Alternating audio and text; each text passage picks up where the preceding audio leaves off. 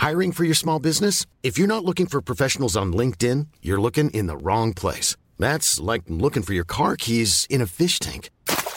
LinkedIn helps you hire professionals you can't find anywhere else, even those who aren't actively searching for a new job but might be open to the perfect role. In a given month, over 70% of LinkedIn users don't even visit other leading job sites. So start looking in the right place. With LinkedIn, you can hire professionals like a professional. Post your free job on linkedin.com slash spoken today.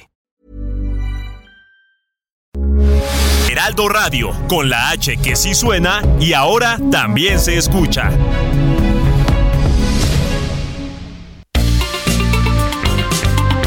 Heraldo Media Group presenta la información y el entretenimiento que usted necesita para estar enterado también en su descanso. Alejandro Sánchez y el informativo Heraldo fin de semana. Por el Heraldo Radio, con la H que sí suena y ahora también se escucha.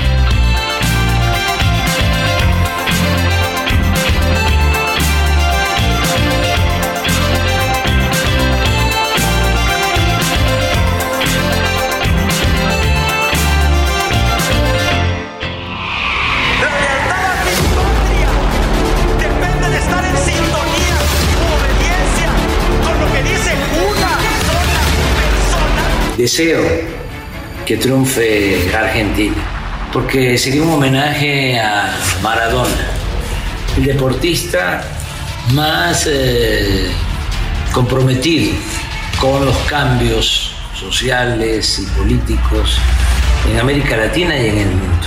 ¡Oh, la mano izquierda que explota por parte de Yaquinaba! malas condiciones a la Barbie Juárez. ¿Les molesta que me disfrace de dinosaurio para hacerles ver que quieren volver al pasado?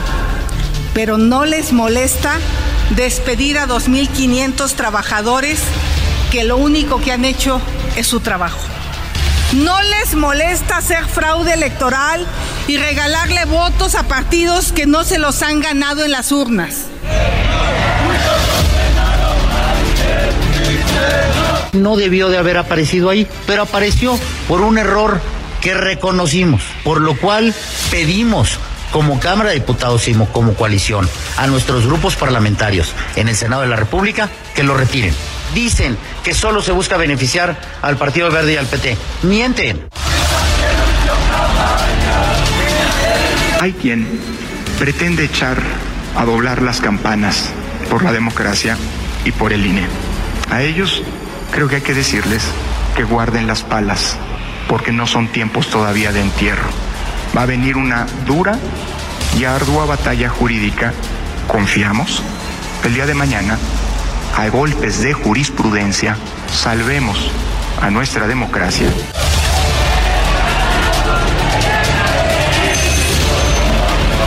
Nuestro líder político y moral recién se fue y en Puebla seguimos lamentando su pérdida.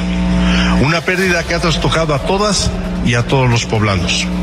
Han sido horas muy complicadas, pues el tiempo apremia y se trata de garantizar la estabilidad política y social del Estado.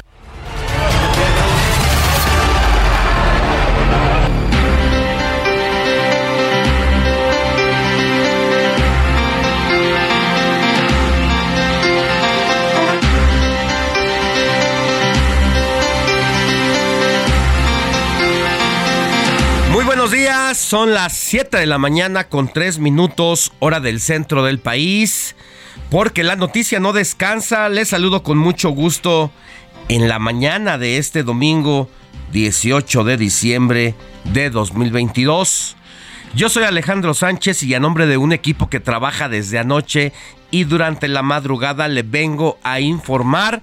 Hemos seleccionado lo más importante de las noticias generadas en las últimas horas Mire, hoy es el día de el final del Mundial de Qatar 2022, donde se encuentran dos poderosas selecciones, la de Argentina de Lionel Messi, una de las figuras más destacadas no solamente del fútbol de esta época, sino de todas las épocas. Y hay una gran discusión para muchos expertos y no expertos de lo que significa Messi respecto a Diego Armando Maradona. Muchos dicen que es mejor Maradona, otros dicen que es mejor Messi, pero como sea, está metido entre los más grandes futbolistas desde que este deporte existe. Pero al mismo tiempo, la selección de Lionel Messi se va a enfrentar a la poderosa Francia, que buscará el bicampeonato de manera consecutiva y es la Francia de Mbappé y es un magnífico cierre entre titanes en Qatar 2022. Vamos a tener una mesa sobre qué nos dejó el Mundial, porque no solamente es el fútbol, sino todo el tema de la cultura, las naciones, que de alguna manera cuando son este tipo de eventos nos ayudan a entender a las sociedades en su conjunto, más allá de lo que representa el fútbol como tal. Mire, se imagina a una familia donde uno de ellos, de los padres de familia, es argentino y por tanto le va a la Argentina de Lionel Messi y por el otro lado está una francesa, la madre de familia, quienes tienen dos hijos. Ambos, tanto los padres, son aficionados al fútbol. Obviamente ella le va a la selección de Argentina y por el otro lado tienen dos hijos. Y entre los hijos uno le va a Argentina y otro le va a Francia. Hoy vamos a tener una charla con uno de estos integrantes de la familia que es Cristian Más, argentino, radicado en México desde hace más de 15 años. Y bueno, pues le va a tocar vivir esa situación hoy. Van a estar al filo de la butaca seguramente mi querida Moni Reyes, muy buenos días, ¿cómo estás? Hola Alex, muy buenos días, 7 de la mañana con 7 minutos, en, totalmente en vivo, mi querido Alex, hoy domingo 18 de diciembre. Y bueno, pues vamos a mandarles un saludo a todos aquellos argentinos, franceses que están aquí en nuestro país y que tienen este gran dilema, ¿no? De lo que estás platicando. Mucho también se ha comentado de cuando México y Alemania jugó, etcétera, ¿no? Y, a quién le vas? Bueno, pues a tu, a tu madre patria, pero por, por convicción, pero también hay que fijarse quiénes son los buenos, quiénes no, etcétera. Pero bueno, ese es un tema maravilloso. Yo los invito a que estén con nosotros porque a las nueve empieza el, fútbol. Entonces vamos a estar aquí, pues narrándoles, hablándoles, dándoles los pormenores de lo que suceda en esta gran final, a ver quién carga esa Copa del Mundo. Si Francia o Argentina. Yo en lo personal le voy a Francia. Tengo cierta, mi sangre francesa, ¿verdad? Me llama. Entonces estoy, estoy con ellos. Pero bueno, pues es un juego, es una justa mundialista. Hay que disfrutarla. Y muchos saludos, ¿sabes también, Alex? A quienes nos sintonizan en los hospitales, en los ministerios públicos, en los juzgados, los conductores de taxis, etcétera, porque he tenido muchos comentarios de que estos dominguitos que están un poquito en pausa siempre están sintonizando el Heraldo Radio de, a través de sus plataformas o a través de la radio tradicional. Así es que a todos ellos, muchas gracias, Alex. Así es, Moni, y son las 7 de la mañana con 8 minutos cuando le decimos que este domingo pues se va a llevar justo como dices Moni, a cabo la final del Mundial de Qatar 2022, un evento que es sumamente esperado por millones de personas en todo eh, el planeta. Sin embargo, no todo es celebración en esta recta final, pues a poco tiempo de que suceda la ceremonia de clausura y el partido de Francia contra Argentina, varias personas han puesto los reflectores sobre Amir Nar al-Sadani, un futbolista iraní que fue condenado a pena de muerte y este próximo está próximo a ser ejecutado. Una situación complicada porque la polémica decisión se dio luego de que el deportista apoyara abiertamente los derechos y libertades de las mujeres de Irán durante la justa deportiva y asimismo fue el presidente del Tribunal Supremo de la provincia de Isafá quien refirió el domingo pasado que Amir fue acusado de un delito conocido como Mojareb, es decir, enemistad con Dios por su supuesta participación en el asesinato de tres agentes de seguridad el 16 de noviembre en la ciudad de Isfahani. Así que esta situación, pues lo que le decía al principio, está la justa mundial deportiva, pero también hay un contexto global que hay que revisar porque mientras en unos países se vive de una manera, hay países que parece que estamos hablando del siglo XVII. Mientras tanto, así arrancamos con la información.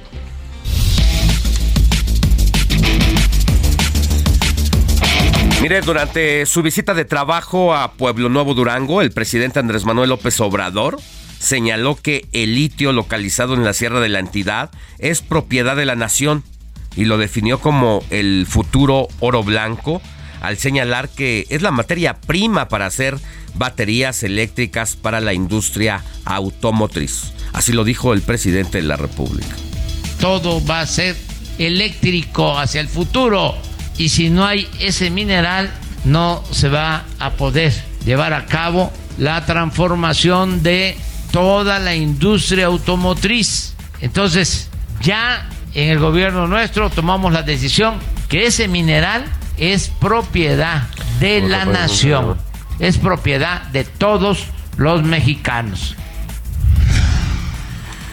Y bueno, en más información, el presidente López Obrador dijo que en el pasado se concedió hasta el 60% del territorio nacional y advirtió que no habrá ni una concesión minera más, ni para empresas extranjeras, ni grandes empresas nacionales, solo en caso de ser necesario y en beneficio de las comunidades originarias. Esta es la voz del presidente López Obrador. El 60% de todo el territorio nacional fue concesionado. Muchos comuneros, ejidatarios, pequeños propietarios, ni siquiera saben que ya lo que está debajo de sus tierras ya está concesionado. Por eso, ni una concesión más para empresas extranjeras o grandes empresas nacionales. Si eh, hace falta para que haya empleos, tiene que ser como aquí se planteó, en beneficio de nuestro pueblo, de las comunidades. Y mire, el director general del Instituto Nacional de los Pueblos Indígenas, Adelfo Regino Montes, informó al presidente López Obrador que ya se instaló en Durango la mesa de trabajo de donde van a salir las decisiones para definir el programa Tierra, Territorio y Medio Ambiente. Es la voz de Adelfo Regino Montes.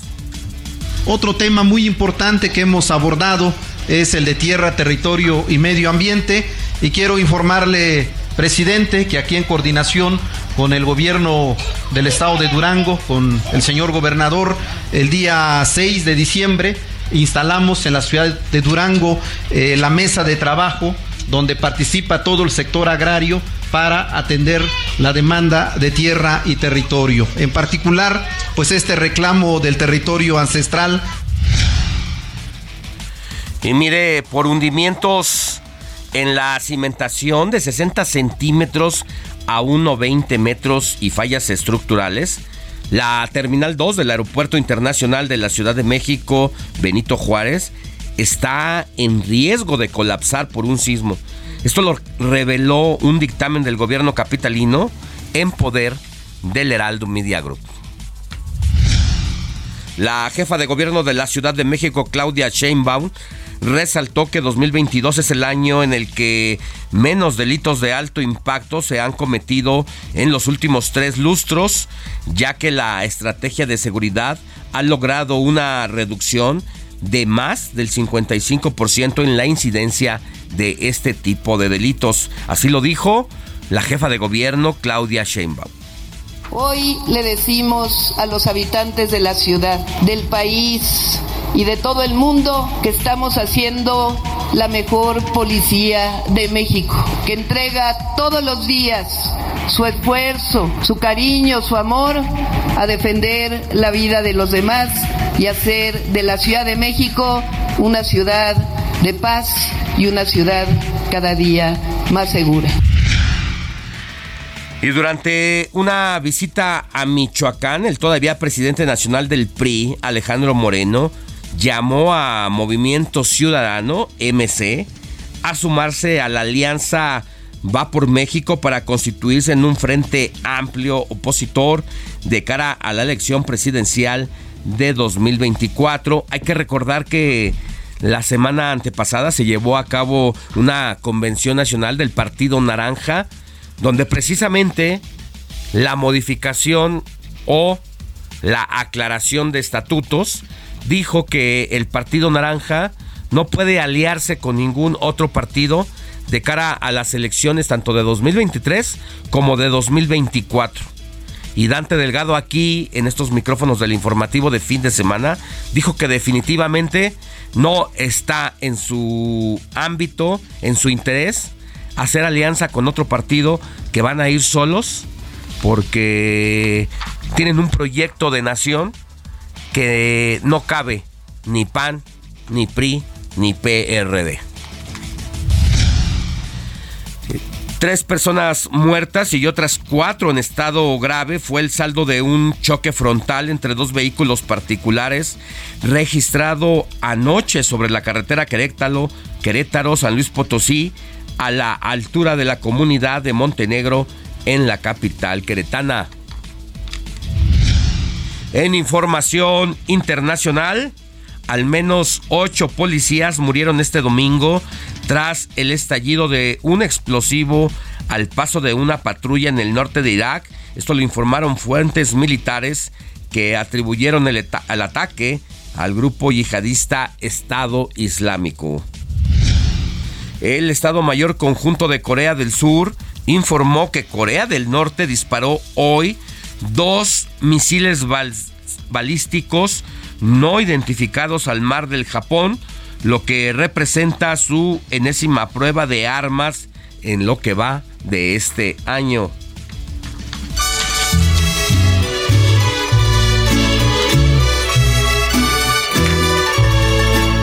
Estas son las mañanitas que cantaba el rey David.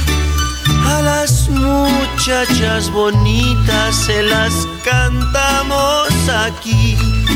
Despierta, mi bien, despierta. Mira que ya amaneció. Ya los pajarillos cantan la luna. Mi querida Moni Reyes, muy buenos días nuevamente. ¿A quién tenemos que correr a abrazar?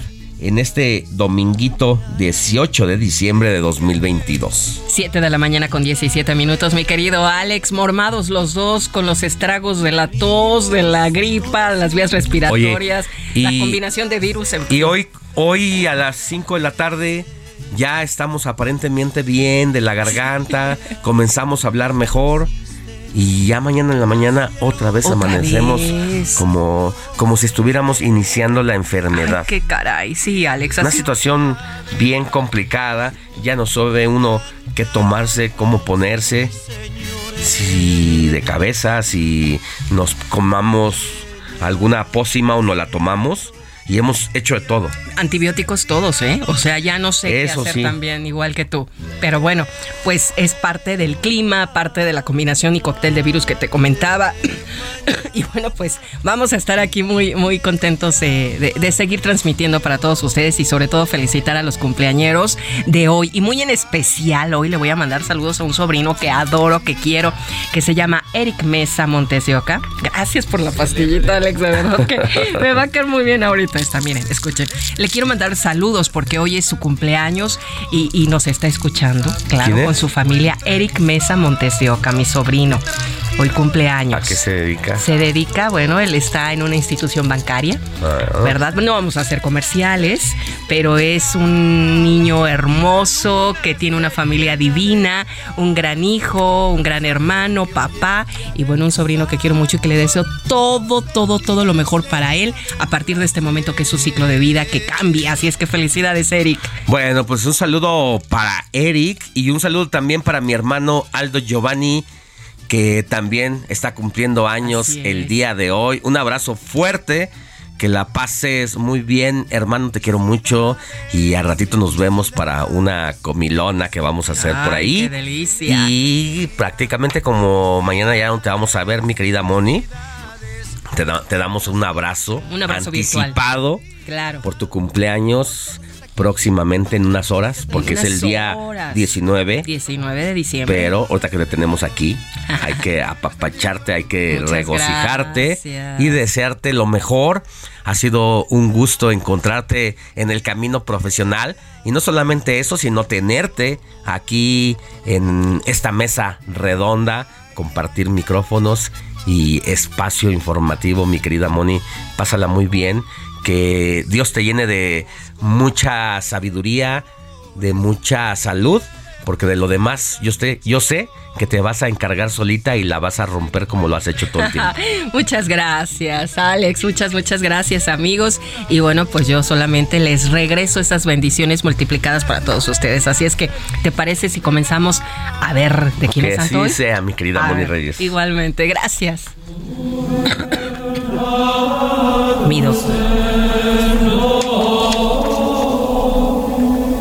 Bueno, pues hoy le vamos a dar un abrazo a quien lleve por nombre Esperanza. Hoy es Día de la Virgen de la Esperanza. A mí no me pusieron Esperanza Mónica, pero yo siempre he tenido una esperanza en todo. Que está vigente. Está vigente la esperanza que hay en mí. Así es que, mi querido Ulises, vamos a conocer quién fue la Virgen de Esperanza. Esperanza también recibe el nombre de María de la O en referencia a las antífonas e invocaciones populares a la Virgen, cuyos cánticos comenzaron con esa letra y siguen. María viene a preparar el camino para la llegada de su Hijo al mundo, al que viene a salvar. Es por esto que en el arte se le presenta a Esperanza en avanzado estado de gestación y con una mano sobre el vientre, dando a entender que el niño Jesús está a punto de nacer. Por ello, a esta Virgen de la Esperanza se le reconoce como el embarazo de la Santa y como expectación por el ansia y el deseo con el que espera una mujer a su bebé.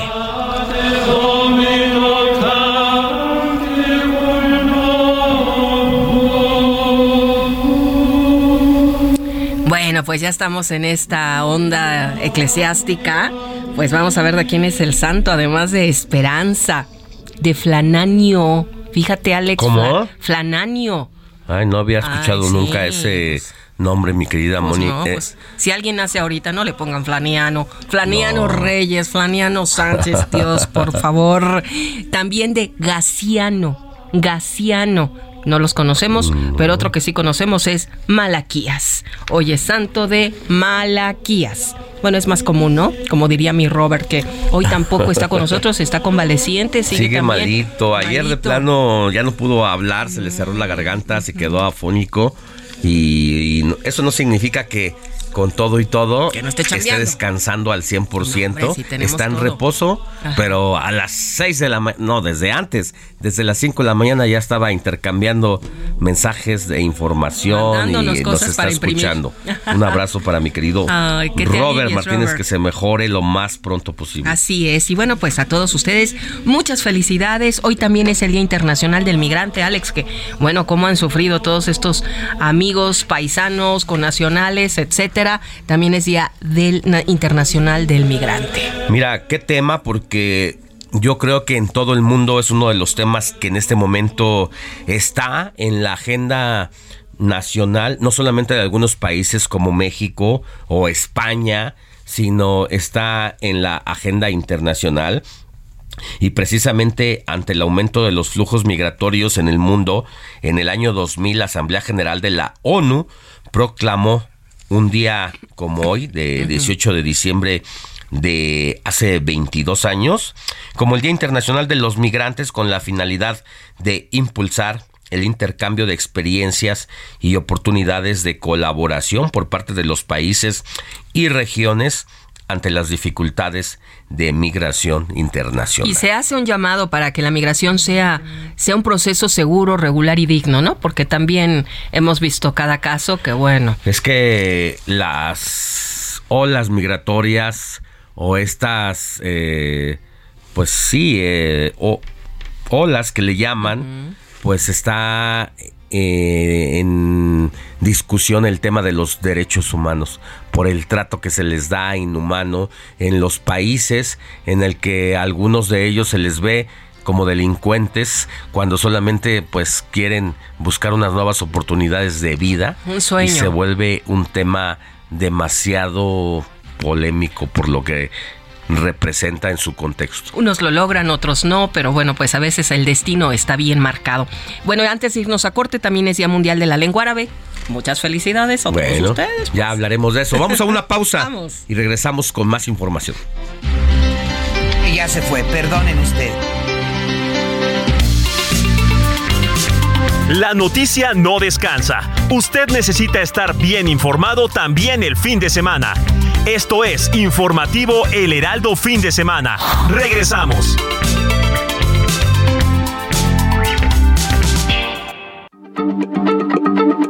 Heraldo Radio, la H se lee, se comparte, se ve y ahora también se escucha.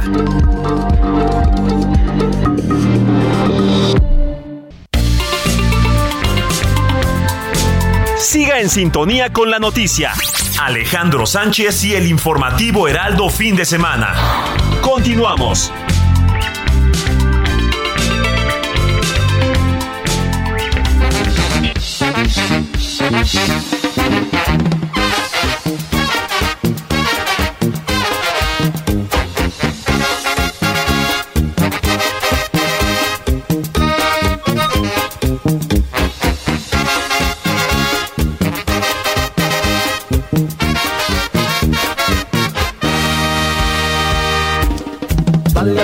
Alegría Macarena, que tu cuerpo es para darme alegría y cosas buenas. Dale a tu cuerpo alegría Macarena, eh Macarena.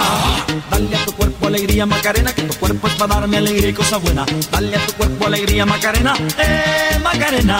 Macarena, Macarena, Macarena, que te gustan los veranos de Marbella. Macarena, Macarena, Macarena, bailando con la banda la más bella. Macarena tiene un novio que se llama, que se llama de apellido Vitorino, y en la fiesta del cumpleaños del muchacho se escapó bandido. Macarena tiene un novio que se llama, que se llama de apellido Vitorino, y en la fiesta del cumpleaños del muchacho se escapó con un bandido. Dale a tu cuerpo alegría Macarena, que tu 7 de la mañana con 31 minutos hora del centro del país. Ya estamos de regreso en el informativo de fin de semana y así nos recibe Héctor Vieira con este ambiente musical que suena y huele como en los noventas, mi querido Héctor Vieira. Huele a posada. A posada, ya al ratito, la segunda posada, de hecho. Ay, esa Y- la he bailado muchas veces. Exactamente, mi Moni. Y como bien lo dice Alex, muy noventero.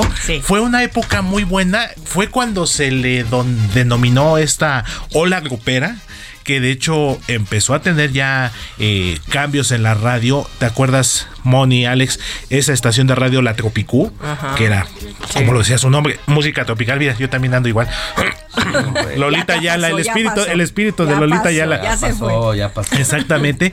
Y luego dio paso a las estaciones gruperas y este movimiento Y ya se de grupos. ustedes. Exactamente, Lolita, ya te hicimos caso. Ahorita nos tomamos nuestra pastillita de hierbabuena y fue bastante productiva, como bien lo dices Alex, bandas como Machos, como Maguey, la original banda El Limón que después dio pie a lo que es la arrolladora, diríamos por ahí la disidencia. Sí. Que después formó la arrolladora, eh, mi banda el mexicano, y esta que estamos escuchando que es la banda Super Bandido. Y no es que la música de banda, de este tipo de banda, banda sinaloense, no existiera, pues llevaba décadas sonando allá en el norte del país, Con pero digamos que al centro del país, en los noventas, es cuando se presenta por primera vez. Y dijiste la banda, mi banda el mexicano, aunque es diferente, Porque es una disrupción, porque se vuelve una banda donde no tocan 15 elementos, sino 5, entre ellos Casimiro, que es el vocalista y líder de la agrupación, y la diferencia o la disrupción que hacen ellos es incluirle sonidos electrónicos a su banda. De hecho, Pero este llega como, como en el se me hace que Y se me hace que cuando empieza a sonar mi banda el mexicano es ya como por el 95 96 Sí, 90. Y que incluso Los Ángeles Azules dicen que ese es uno de sus momentos de crisis, porque con el auge de las bandas sinaloenses y de mi banda el mexicano, la cumbia de Los Ángeles Azules entró como por tercera o cuarta vez en una crisis prácticamente de desaparición, pero algo encontraron por ahí, 17 años, algo así.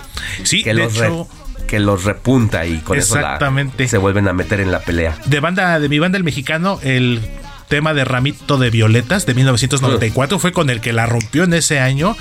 Y poquito después, finales del 95, principios del 96, Los Ángeles Azules recuperaron terreno con Cómo te voy a olvidar, con la voz de este Charlie en ese entonces.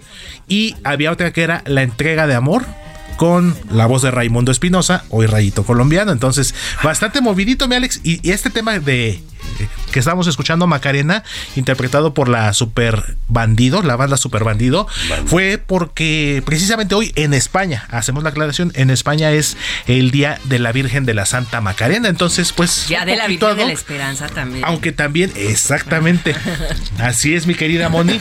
Y de este tema de la Macarena, la versión original es de un dueto español llamado Los del Río, que ya era así como baladita, aprendí y los todo. pasos, ¿eh? Yo lo recuerdo y tú como buen americanista, mi querido Alex, te vas a acordar. A. Te suenan los nombres de Joaquín del Olmo Claro. y François Oman Villic. No, la- las, las abejas africanas. Ándale, ándale. Cuando metían sus goles, sus goles con las Águilas de la América, justamente así hacían movían sus brazos hacia arriba, al lado y a la cintura. Ajá, exactamente. Y ahorita precisamente lo que estamos escuchando es Los del Río, que también coincide mucho en año, es de 1993. Bueno, pero la hicieron mm, mi banda, el Super Bandido, la adaptó a, A la el banda. estilo Regional la banda, exactamente. Y pegó bastante bien, ¿eh? Digo, yo las dos versiones me quedo con las dos. Sí, cuestiones de son muy buenas y la verdad es que en todo el mundo de alguna manera identificaban a, Lit- a Latinoamérica con esta, esta rola. Alguna vez me tocó bailarla muy lejos de aquí. en- ¿Dónde andabas? Andaba mi amiga Carol Simonet, que ahora es vocera de la Embajada de Francia. Me invitó a pasar una Navidad, un año nuevo, allá a sus tierras parisinas. Y cuando, después de hacer, la, de hacer la cena en su casa, Ajá. tenían la costumbre, su familia y los vecinos del lugarcito donde vivían, ahí en Alesía se llama, bajamos y fuimos con todos los vecinos y estaban en su onda de baile y llegamos buscando como el MP3, no había, estaba un DJ con muchas Ah, rolas qué y bonito. lo único que encontramos latinoamericano fue la Macarena, nos pusimos a bailar, Hombre. no, el novio de Carol Simonet, un argentino, y tu servidor. y Mexicano. bueno, pues, ¡Qué la padre! rompimos ahí. Teníamos a todas las, las señoras A las bailando y a los señores también Mm. detrás de nosotros. Y se acabó, y se acabó la música latina. Dijeron, hey, mexicano, Macarena, Macarena, otra vez. Y la repetimos. ¿Sabes qué? Yo les hubiera sugerido la bala. Hay que bailar la bala. Uy, la también otro Eso. Pero no clásico, había, no había playlist tan fácil como Todavía no. Hace, estoy hablando hace 2007, imagínate Sí. cómo cambió la cosa para los muchachos que nos escuchan. Hombre, no que saben hoy lo que con el dispositivo No. pueden tener toda su biblioteca, pero había que recorrer el playlist con una Pluma. pluma, un bolígrafo el cassette. Sí. y el cassette andarlo cargando a todos lados. Ahí con qué el, tiempos. con el Walkman. Con el Walkman. Precisamente ya luego grabadora. salió el Dixman, ya para los discos compactos. Y a mí todavía me tocó en la prepa. Me llevaba, me compré mi estuchito donde metía mis disquitos, llevaba Ah, no, y ya. Eso sí, se acababa las pilas en Sí, menos sí, de una semana. Tenías que cambiar tus pilas doble A, pero. Pero por la lo menos- disfrutabas muy a gusto. Exactamente, mi Alex. Y Muy pues bien. Muy bien. por eso empezamos como siempre, moviditos Venga, con la Macarena. y aplaudir. Más al, Eso, más al eso. ratito, por si nos está escuchando nuestra querida Sofi García, cumpleaños de alguien muy especial. Ándale. Ay, Sofi, Sofi, levántate, mi alerta. Y, alerta. y justamente cuando eh, estaba yo seleccionando la música, dije, ah, oye, es su cumpleaños. Y luego, luego me acordé de ella. Mira. Al ratito Y lo de mí no te acuerdas porque no me pones a mi Andrea Bocelli, Ah, ni a Marc Anthony, está ni. Pepe Aguilar, Ya que está. también es Mañana, otro que mañana Oye, concierto. No dijo no, dijo está en proceso. Está en proceso porque va a ser ¿Eh? para dentro de un mes, yo creo. privado. Bueno, Y, y Pepe Aguilar por ahí, por Ah, mujeres como tú, por muy favor. bien. No, qué, Sí, sí, se qué puede. buena canción, de qué buena 1998. Bueno, pues ya, cierto. te estás tardando. Totis. Digo, ya. Dice, dice, dice Héctor, todavía no terminamos. Todavía no El terminamos. programa todavía tiene, tiene para más hasta las 10 Es de la mañana. Aprovecho, licenciado Laris, un programita de música, ¿no? No estaría Ah. mal. Sería, sería un gusto, por supuesto. A ver, a ver. Pero bueno, si hay que trabajar. Nuestro, seguramente sí.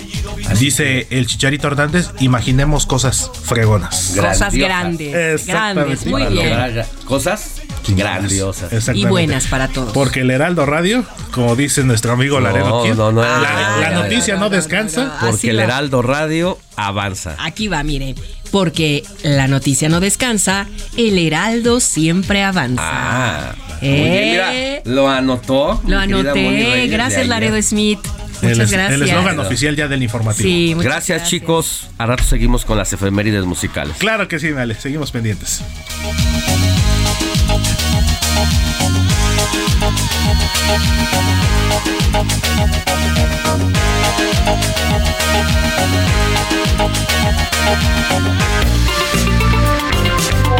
Comparte tus comentarios y denuncias en el WhatsApp del informativo fin de semana. Escríbenos o envíanos un mensaje de voz al 55 91 63 51 19.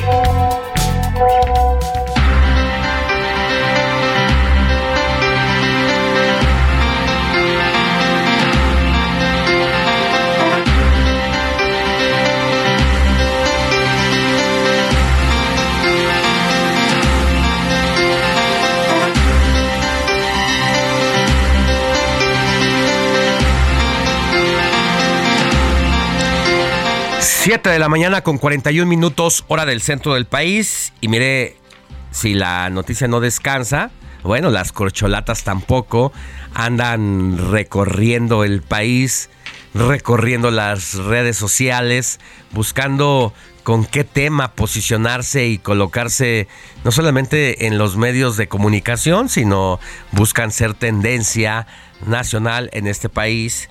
Y bueno, pues así, así empezamos con la información de las corcholatas, pero antes vámonos con un resumen de la jornada deportiva de mi querido Jorge Mila. Adelante, George, buenos días. Saludos Alex, buen domingo para todos. Este es el avance de los deportes. Por supuesto que vamos a platicar de la gran final entre Argentina y Francia. Ya ahondaremos en el tema y estaremos por allá en la cabina, así que ya platicábamos ayer, Moni, tú y yo, los tres vamos a Francia. Así es. Vamos a ver si se nos hace ya Ah, en no. unos No minutitos. todo está listo, todo está dispuesto. Creo que aparte de Mbappé, aparte de el gran Lionel Messi, me parece que Giroud puede ser el hombre desequilibrante para, para Francia. Eh, como equipo veo mejor al conjunto galo.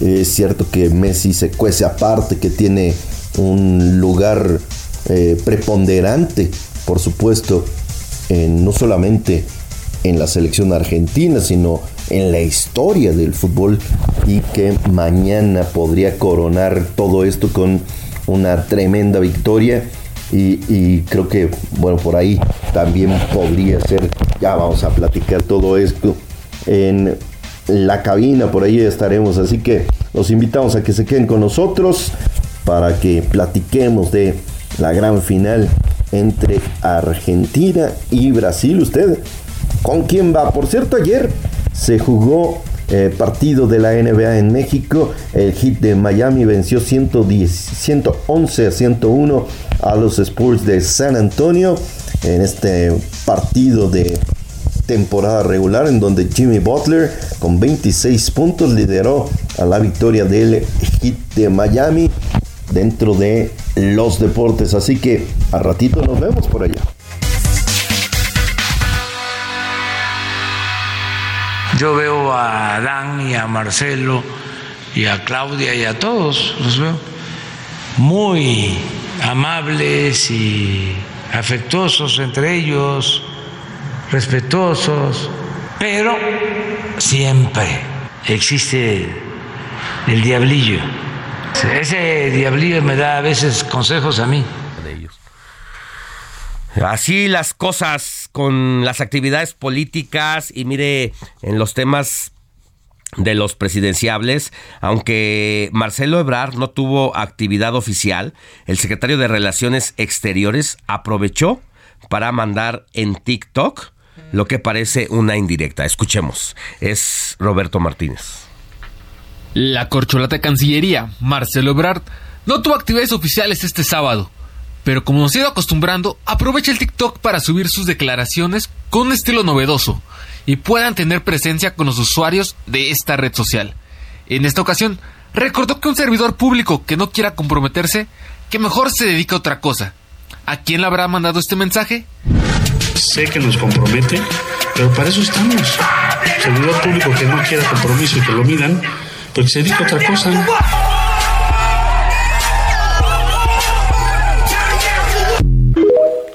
Bueno, pues ahí está Marcelo Ebrard tratando de conquistar las redes sociales, pero sobre todo tratar o trata de penetrar y estar en la percepción de los jóvenes electores menores de 25 años de edad. Vaya que son un nicho importante y que muchas veces en ellos puede recaer la decisión del candidato presidencial para llevarlo al poder, sobre todo cuando los procesos están muy cerrados y si no, pregúntele al propio López Obrador en aquella elección de 2006 cuando se quedó con punto 56% en diferencia a el entonces candidato panista Felipe Calderón, que luego ya sabrá usted todo lo que derivó de esa derrota de Andrés Manuel, pero como el presidente de la República es, y lo voy a decir en buen sentido de la palabra, es un necio, es un aferrado de la política y de las decisiones que se quieren tomar, pues mire,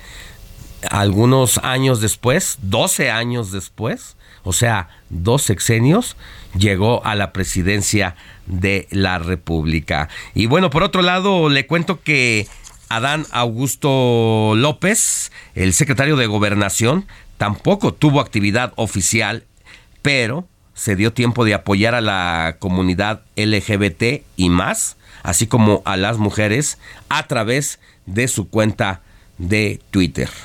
Es Héctor Vieira con el reporte. La corcholata de Bucareli, Adán Augusto López, no tuvo actividad oficial este sábado. Sin embargo, en redes sociales se pronunció en defensa de la comunidad LGBT y rechazó la violencia y discriminación contra niñas y mujeres. En su cuenta de Twitter, el secretario de Gobernación publicó dos mensajes. En el primero reconoció que México tiene una deuda con el colectivo LGBT y resaltó que la educación y la inclusión, el respeto y el amor son el motor del actual gobierno y es parte de la revolución de las conciencias. En un segundo tuit, López Hernández publicó textual, La eliminación de toda forma de violencia y discriminación contra niñas y mujeres es la prioridad de nuestro gobierno. Hoy, los centros de justicia para las mujeres atienden a más de un millón de mujeres víctimas de estos delitos. Les informó Héctor Vieira. Gracias, Héctor Vieira, con las actividades ahora en Twitter de Adán Augusto López. Pero vámonos con las actividades de Claudia Sheinbaum, porque reveló que las investigaciones del atentado contra el periodista Ciro Gómez Leiva están muy, muy avanzadas. Es la voz de Carlos Navarro. Adelante, Carlos.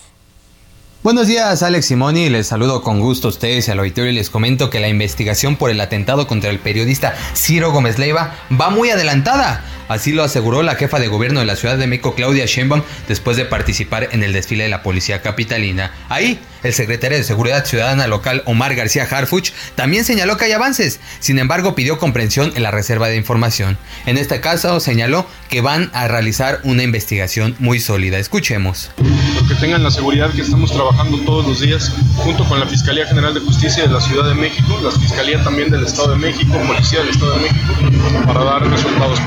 ¿Hay avances en ese sentido? Sí, hay avances, hay avances, por supuesto. Podemos entonces decir que dentro de poco podríamos estar resolviendo este Vamos caso. a, estamos realizando una investigación sólida, muy concreta, para cuando salgamos a informar avances, tal cual fue la instrucción de la jefa de gobierno, puedan ser avances contundentes y ustedes estén informados y enterados de todo. Por su parte, la titular de la Fiscalía General de Justicia Capitalina, Ernestina Godoy Ramos, informó que están integrando la carpeta de investigación en coordinación con las distintas dependencias. Escuchemos. Estamos integrando la investigación, estamos trabajando de manera coordinada con la Secretaría y con gobierno federal. Ya les estaremos informando, ya saben que siempre les informamos lo que podamos. ¿Se puede decir que estaría dar con se va a resolver, se va a resolver. Recordemos que lamentablemente el jueves por la noche, después de su jornada laboral, Gómez Leiva fue agredido por un sujeto a bordo de una motocicleta cerca de su casa en la colonia Florida, alcaldía Álvaro Obregón. Dispararon al menos en dos ocasiones, pero el blindaje de la camioneta lo salvó. Alex Simoni, la información que les tengo. Gracias, gracias a Carlos Navarro por el reporte y escuche bien lo que le voy a decir. De acuerdo con fuentes de seguridad nacional que a las que tuvo acceso este reportero, el de la voz, el que está hablando en este momento, nos dicen que ya tienen ubicados a los sicarios o pistoleros que atentaron contra el periodista Ciro Gómez Leiva, se va a dar a conocer ya prácticamente es cuestión de horas para dar a conocer su identidad, su detención y le puedo adelantar que son de Catepec.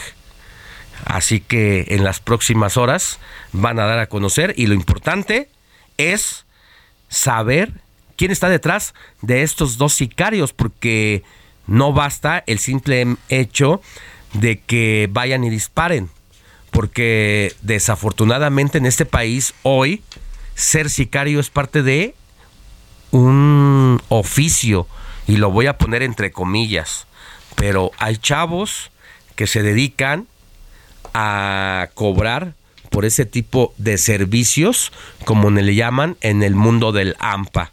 Así que el trabajo que tiene la autoridad, no solamente por poner a estos sujetos tras las rejas, sino por lo que tenemos como sociedad, un tema pendiente, porque que haya jovencitos como estos que te puedan contratar para ese tipo de servicios, imagínese la podredumbre social a la que nos estamos enfrentando. El trabajo que tiene la autoridad es no solamente de combatir con armas, a quienes están armados, sino cómo los integramos a la sociedad de nueva cuenta, tanto a estos pistoleros en activo o malandros, así como a los que vienen detrás de esa generación y que lo ven como una normalidad. Es una situación bastante, bastante complicada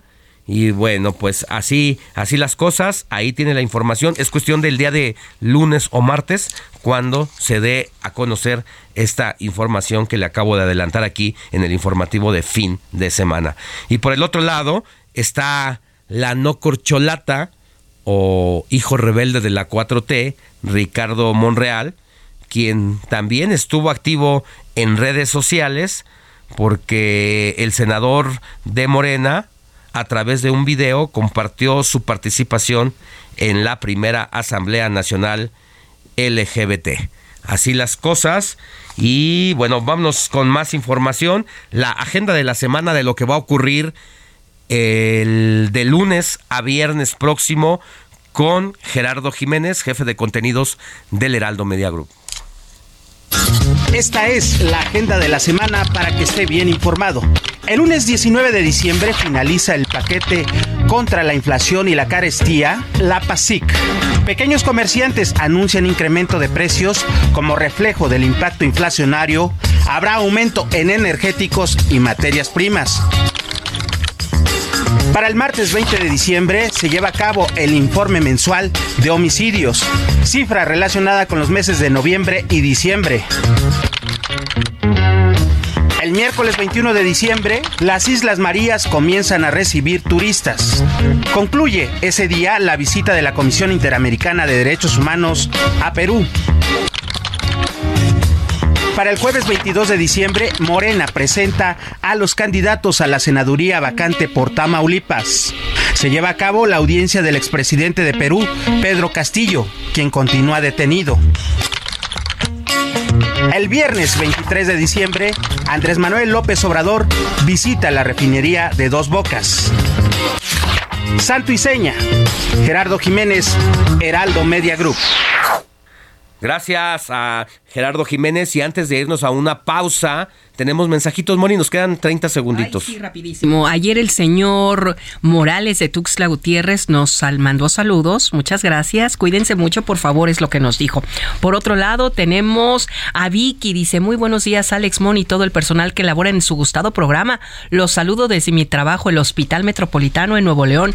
No me pierdo su programa. Gracias, Vicky. Nos vamos a un corte porque todavía tenemos más saluditos, ¿te parece? Ahorita regresamos con ellos. Recuerda escribirnos al 55 91 63 51 19. Vamos a una pausa y, Y volvemos. volvemos. con más información.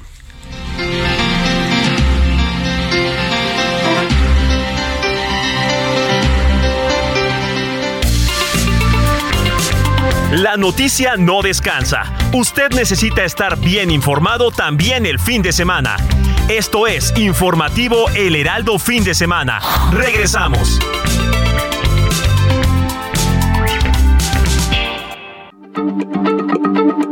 Heraldo Radio, la H se lee, se comparte, se ve y ahora también se escucha.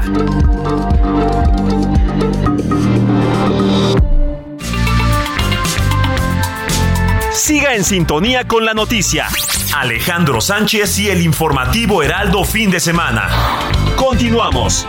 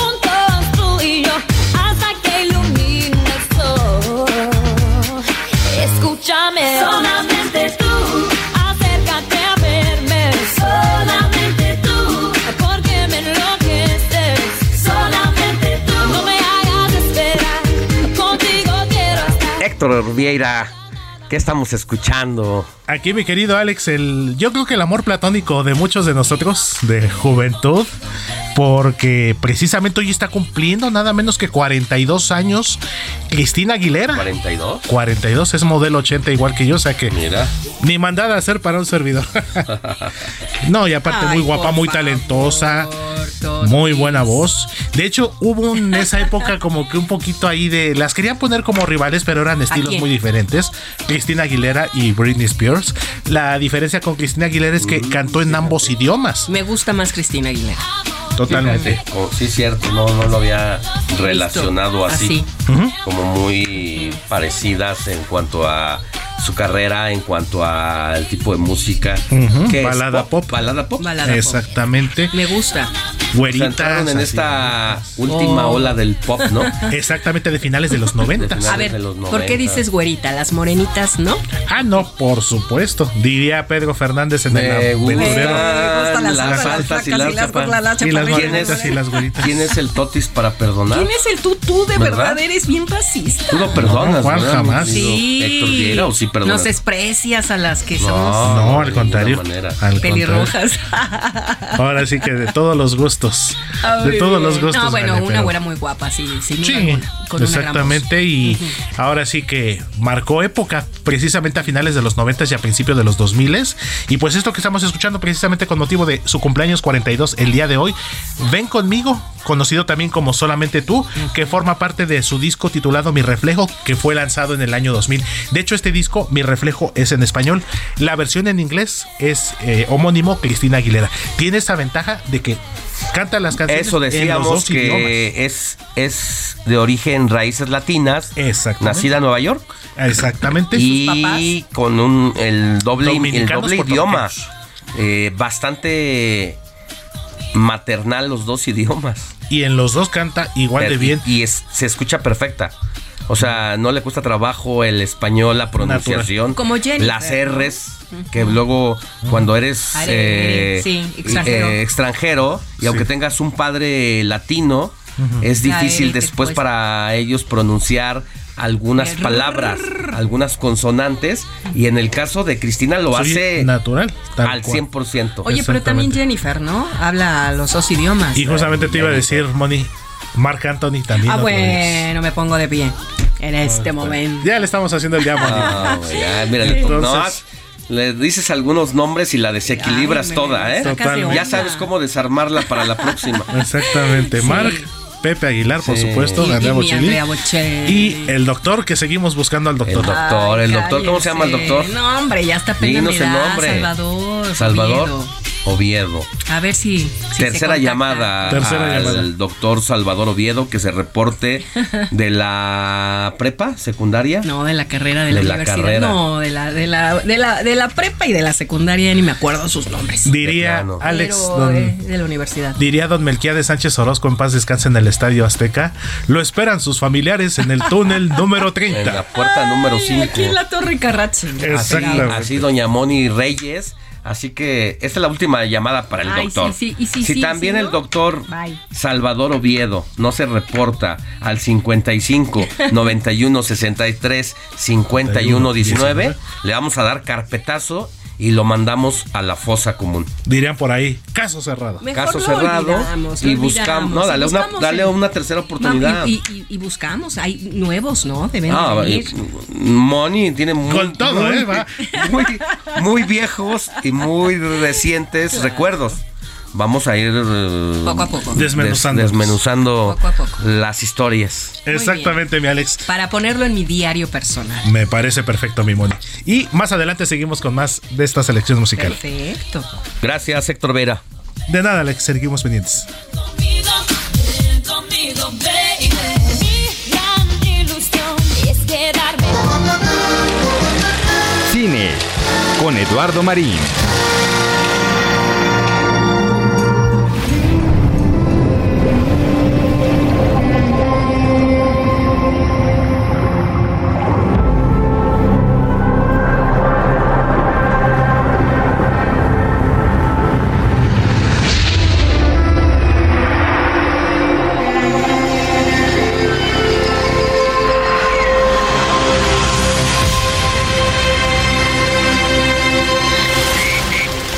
Es hora de hablar de cine con Eduardo Marín, mi querido Eduardo, que estamos escuchando de fondo. Muy buenos días. Buenos días, Alex. Gusto en saludarlos. Gusto saludos a toda la audiencia. Mira, estamos escuchando la secuela de la exitosísima película de Avatar. Así que después de ver el partido de hoy, pues que se animen a ir al cine a ver esta gran producción, que es la secuela, Alex, de la película que ya tiene 13 años, que sigue siendo la más taquillera de la historia, con recaudaciones totales de casi 3 mil millones de dólares en el mundo. Y bueno, ahora titulada Avatar, El Camino del Agua, pues nuevamente dirigida por James Cameron, recupera la esencia, el virtuosismo narrativo de su antecesora y lo que se nos ofrece es un espectáculo sorprendente, es una obra colosal de gran riqueza visual, dominio del lenguaje cinematográfico y que en verdad pues, resulta asombrosa, pero sobre todo es una historia incisiva que nos deja deslumbrados, que es emotiva, es emocionante, es una historia que continúa los sucesos del mundo de Avatar, cuyo relato hace implosión en una historia que es un drama eh, con mucha acción, pero con profundo sentido épico. Es una película que bélica, que es aventura, que es como una leyenda, una historia mítica de la vinculación de seres mitológicos con animales mitológicos, es sensible, es trepidante. Y bueno, eh, Cameron, que es eh, cineasta canadiense, tardó, decía, 13 años en ofrecernos esta secuela, cuyo estreno fue pospuesto desde 2015 año tras año por la complejidad tecnológica que requería y luego por el COVID. Por fin, bueno, llega ya a nuestras pantallas en estreno mundial y exactamente, Alex, en dos años tendremos la tercera parte que ya fue filmada y el plan es que haya una cuarta en 2026 de una quinta película de Avatar en 2028. Por lo pronto, pues esta segunda parte es la más costosa de la historia, con un presupuesto de alrededor de 350 millones de dólares y y bueno, es un paso gigantesco en el terreno de la magia, de la fantasía, de la capacidad de imaginación en el cine, pero sin duda es también toda una experiencia visual, cinematográfica, esta película de Avatar, El Camino del Agua, que se estrena a nivel mundial este fin de semana.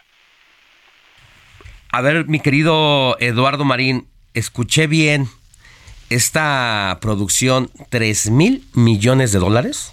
No, el, eh, la primera película de hace 13 años recaudó 3 mil millones de dólares. La primera. La, la primera es la más taquillera de la historia, sigue siendo ¿En la toda más la industria del cine? ¿Perdón? ¿En la industria del cine? En la industria del cine a nivel mundial Ah. es la, las mayores ingresos netos en la historia, 3 mil millones. ¿Y cuánto, cu- Esta cuánto costó la producción? Esta costó 350 millones, que es la más costosa, la de mayor presupuesto en la historia del cine. Wow, pero así redituó. Así, así, y se espera que esta reditúe igual, ha causado una gran expectativa, pero además de la enorme merca- eh, mercadotecnia de, de Fox, es, es una película que sin duda atraerá, atraerá multitudes por la publicidad de boca en boca, porque en verdad es un espectáculo deslumbrante, es una obra colosal, pero incluso no solamente a nivel de superproducción, de efectos visuales, de riqueza visual, es una película que estoy seguro estará nominada al Oscar a Mejor Película porque tiene mucho contenido, tiene mucho sentido, es, un- es una película épica, eh, con, con mucha capacidad estética, de imaginación, que es verdaderamente colosal, Alex. Bueno, pues ya nos eh, incubaste la idea de que tenemos que ver esa película, lo vamos Sin a hacer duda. esta semana y vamos a, a- a comentarla. Ya sé que la comentaste hoy, dentro de ocho días platicamos otra vez, independientemente de la próxima película que traigas, pero por la importancia y relevancia que representa esta producción, hay que hacerlo. No, y por supuesto, y además hablaremos de cómo le fue en su primera semana en taquilla. Ajá, me parece muy buena idea, mi querido Eduardo Marín, como siempre y como cada fin de semana. Muchas gracias por darnos esta curaduría de producciones, porque con tanto en cartelera, con tanto en las plataformas digitales, siempre es un placer y un gusto escucharte para no perder el tiempo en otras producciones y, y dar un tiro de precisión en lo que nos ofreces. Que tengas buen día, mi querido Lalo. Muchas gracias, feliz domingo, buenos días.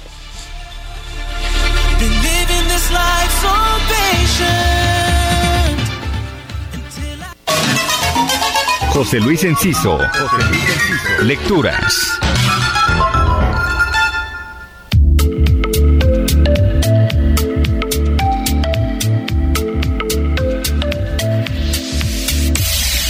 Llegaron los días de las sobremesas donde se habla de lo mejor del año, sean películas, series o libros muy ad hoc con nuestras búsquedas de regalos navideños. Pero ¿qué hacemos si no hemos leído ninguno de esos libros de moda, por ejemplo? Bueno, pues Pierre Bayard, escritor francés, nos propone un ensayo al respecto. Se titula Cómo hablar de los libros que no se han leído, editado por Anagrama, y lejos de ser un remedio para simular lecturas que no hemos hecho y que ni siquiera sabíamos que existían, este libro es una defensa minuciosa de nuestro derecho a no leer si no queremos a no ser los más cultos, a ojear nada más los libros e incluso a olvidarlos.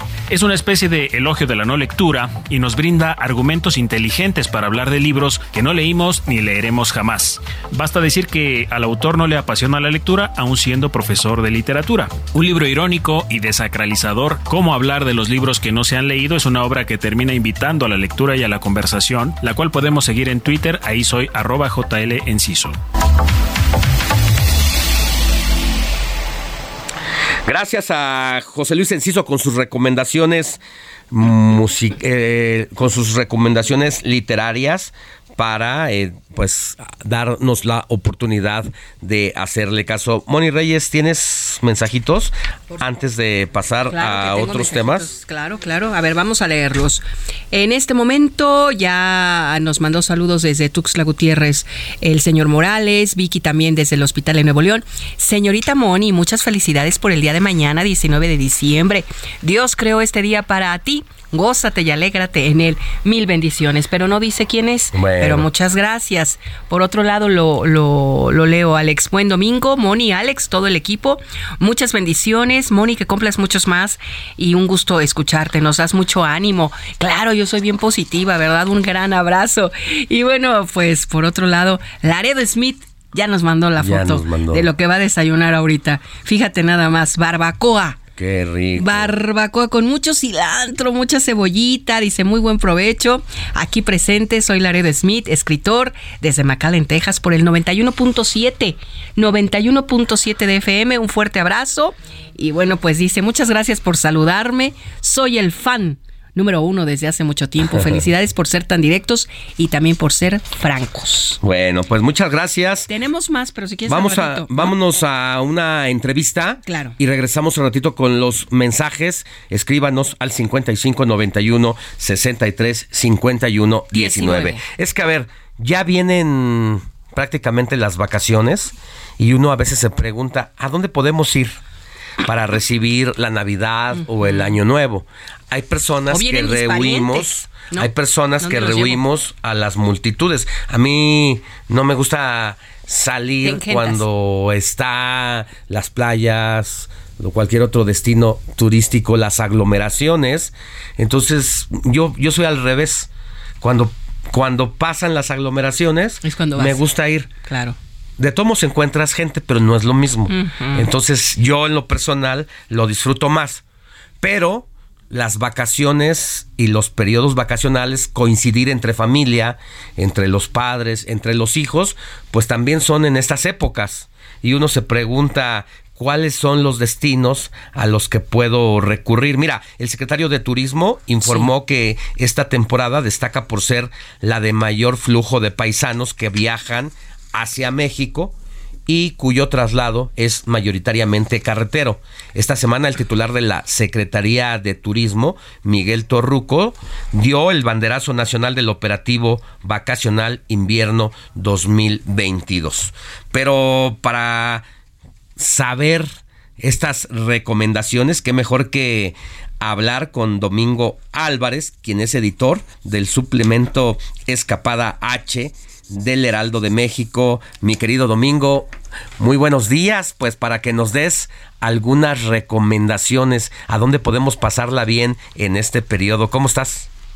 ¿Qué tal? Buenos días. Muchas gracias por, por la invitación. Y así es, estamos ahora sí empezando la temporada vacacional. Como dije, esta es la temporada más alta que, que tenemos de viajeros en el país. Este, tanto nosotros mexicanos que viajamos aquí entre en nuestras fronteras, como visitantes extranjeros que, que vienen al país, sobre todo, como dices, pues buscando destinos de playa y, y escapando del frío. ¿Qué porcentaje, antes de entrar al detalle, mi querido Domingo, qué porcentaje es más alta la afluencia turística en esta temporada, a diferencia de Semana Santa? O verano. O de verano, que es cuando salen los chavitos de la escuela, y entonces uno puede escapar más con ellos.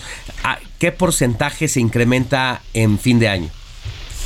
Eh, mira, no, no tengo el número de- del porcentaje exacto. Sé que sobre todo es más en este turismo extranjero que visita el país, Ah. que viene en invierno. Ajá. En verano y Semana Santa sí somos nosotros aquí en México. quienes Ah, es, es, más. es- es externo. Sí. Exacto. Ya. Sobre todo, eh, y eso, en nuestros, en nuestros destinos de playa, también, por ejemplo, llegan muchos cruceros en estas temporadas a nuestras costas. Entonces, eh, ahí es cuando, bueno, cuando se notan estos tipos de, de incremento de turismo receptivo internacional. Ya.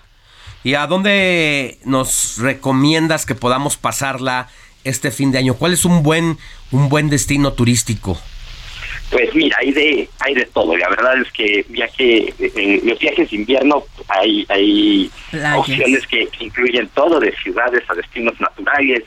Eh, hay, hay viajes, como decimos ahorita, que se tratan de escapar del frío y, buscar algún lugar a lo mejor más tropical, pero también hay viajes que se tratan de ir al frío. Todos estos destinos de esquí, de nieve, para practicar snowboard, entonces también ese es un, tema fuertísimo, además de que los impulsos que traen temas como la Navidad o el Año Nuevo, con muchos eventos especiales, también eso, eh, bueno, da muchos argumentos que, que pueden complicar esa decisión de, de a dónde ir. Eh, mira, creo que, bueno, por ejemplo, en, en México, experiencias de temporada propiamente de invierno, eh, mi, mi, mi recomendación, uno de mis lugares favoritos es buscar en la- algo en la costa del Pacífico, porque ahora es cuando puedes ver ballenas, cuando puedes nadar con tiburón ballena, estamos justo en esa temporada, entonces a lo mejor Los Cabos, a lo mejor La Paz, a lo mejor eh, Mazatlán, Los Mochis, Puerto Vallarta, todos estos lugares en invierno son, son padres por estas experiencias en el agua, eh, que bueno, se extienden como hasta mediados de marzo, eh, principios de abril, cuando puedes ver estas eh, bueno, las ballenas que descienden a, a nuestras costas. Eh, también, por ejemplo, otro otro padre aquí en México es el tren de Chihuahua, el Chepe, que en esta temporada, además del recorrido de arranques, que siempre es eh, espectacular, ahorita se cubre de nieve. Es uno de los pocos lugares de México donde podemos ver nieve y, y bueno, este es un viaje y justo si a lo mejor como dicen ahorita, lo que quieres es evitar las grandes, las grandes aglomeraciones de gente en la playa, pues estos planes más de bosque, más de visitar montañas, a lo mejor acampar o, o buscar un glamping, pues eso sí te brinda pues mucha privacidad, mucho eh, desprendimiento de, de la ciudad y, y oportunidad de, de reunir a, a familias grandes. Sí, el viaje a Chihuahua, como dices, en esta temporada, yo creo que puede ser la mejor temporada del año para hacer ese recorrido por, las montañas maquilladas de nieve, ¿no? Totalmente, no, es, es lindísimo, la verdad es que pues, ahora sí que fantasía invernal eh, por completo. Y también, pues a lo mejor cerca de la ciudad, eh, como como decían ahorita, pues, mucho de viaje en carretera, muchas estas escapadas y eh, existen ahorita muchos de estos eh, destinos que están promoviendo rentas de, casa, ya sea en plataformas digitales o, o, o métodos tradicionales, en donde pues eso puedes reunir a grandes familias y, y tener eh, pues experiencias ahora sí que muy muy invernales en paisajes pues a lo mejor que, que relacionamos más con la temporada como son estos bosques de pinos a lo mejor en Valle de Bravo puede ser eh, el pueblo mágico de Villa del Carbón también en el Pueblos estado de México sí. justo San Luis Potosí Eh, también, ¿no? desde luego en Hidalgo en Querétaro este y bueno también están saliendo muchas compañías están haciendo muchas compañías que ofrecen estos planes de glamping en donde puedes rentar varias cabañitas y a lo mejor entonces hospedas a, a- Sí. a toda tu familia en, en diferentes secciones y pues tienen experiencias desde fogatas, caminatas, cuando hay río pues a lo mejor Bien. puedes hacer allá alguna experiencia como de Chiapas pesca. Bien. también, qué rico. Domingo Álvarez, editor del suplemento Escapada H, muchas gracias. Muchas gracias a ustedes. Buen día. Vamos a una pausa y volvemos con más información. La noticia no descansa. Usted necesita estar bien informado también el fin de semana. Esto es Informativo El Heraldo Fin de Semana. Regresamos.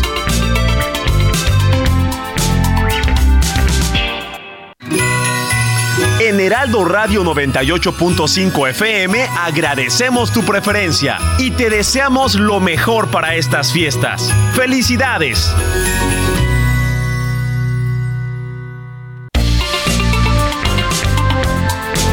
Siga en sintonía con la noticia. Alejandro Sánchez y el informativo Heraldo fin de semana. Continuamos.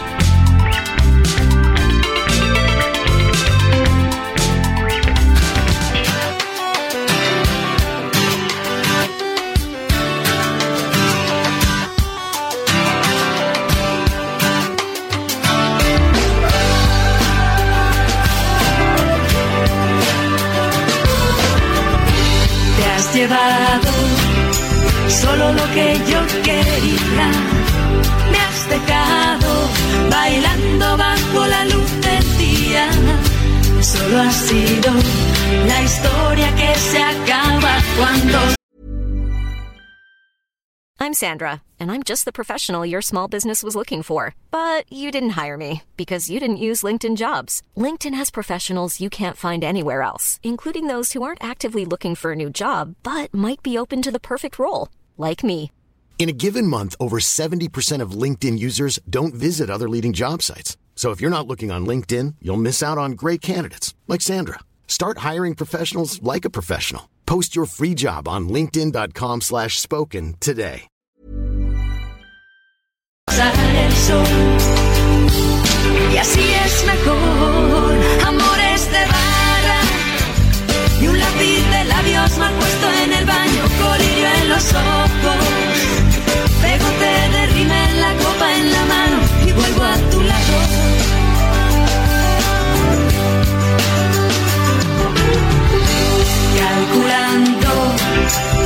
Acercarme demasiado planeando la manera de manejar tus manos.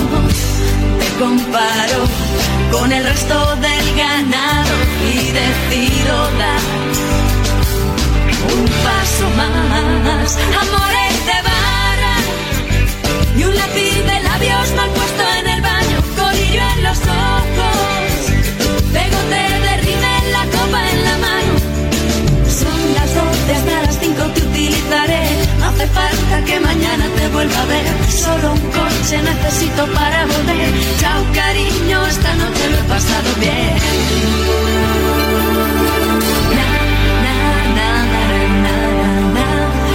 Héctor Vieira, ¿qué estamos escuchando? Clásico noventero. Hoy sí estuvimos un poquito retros, pero así lo ameritó la, el día, la efeméride.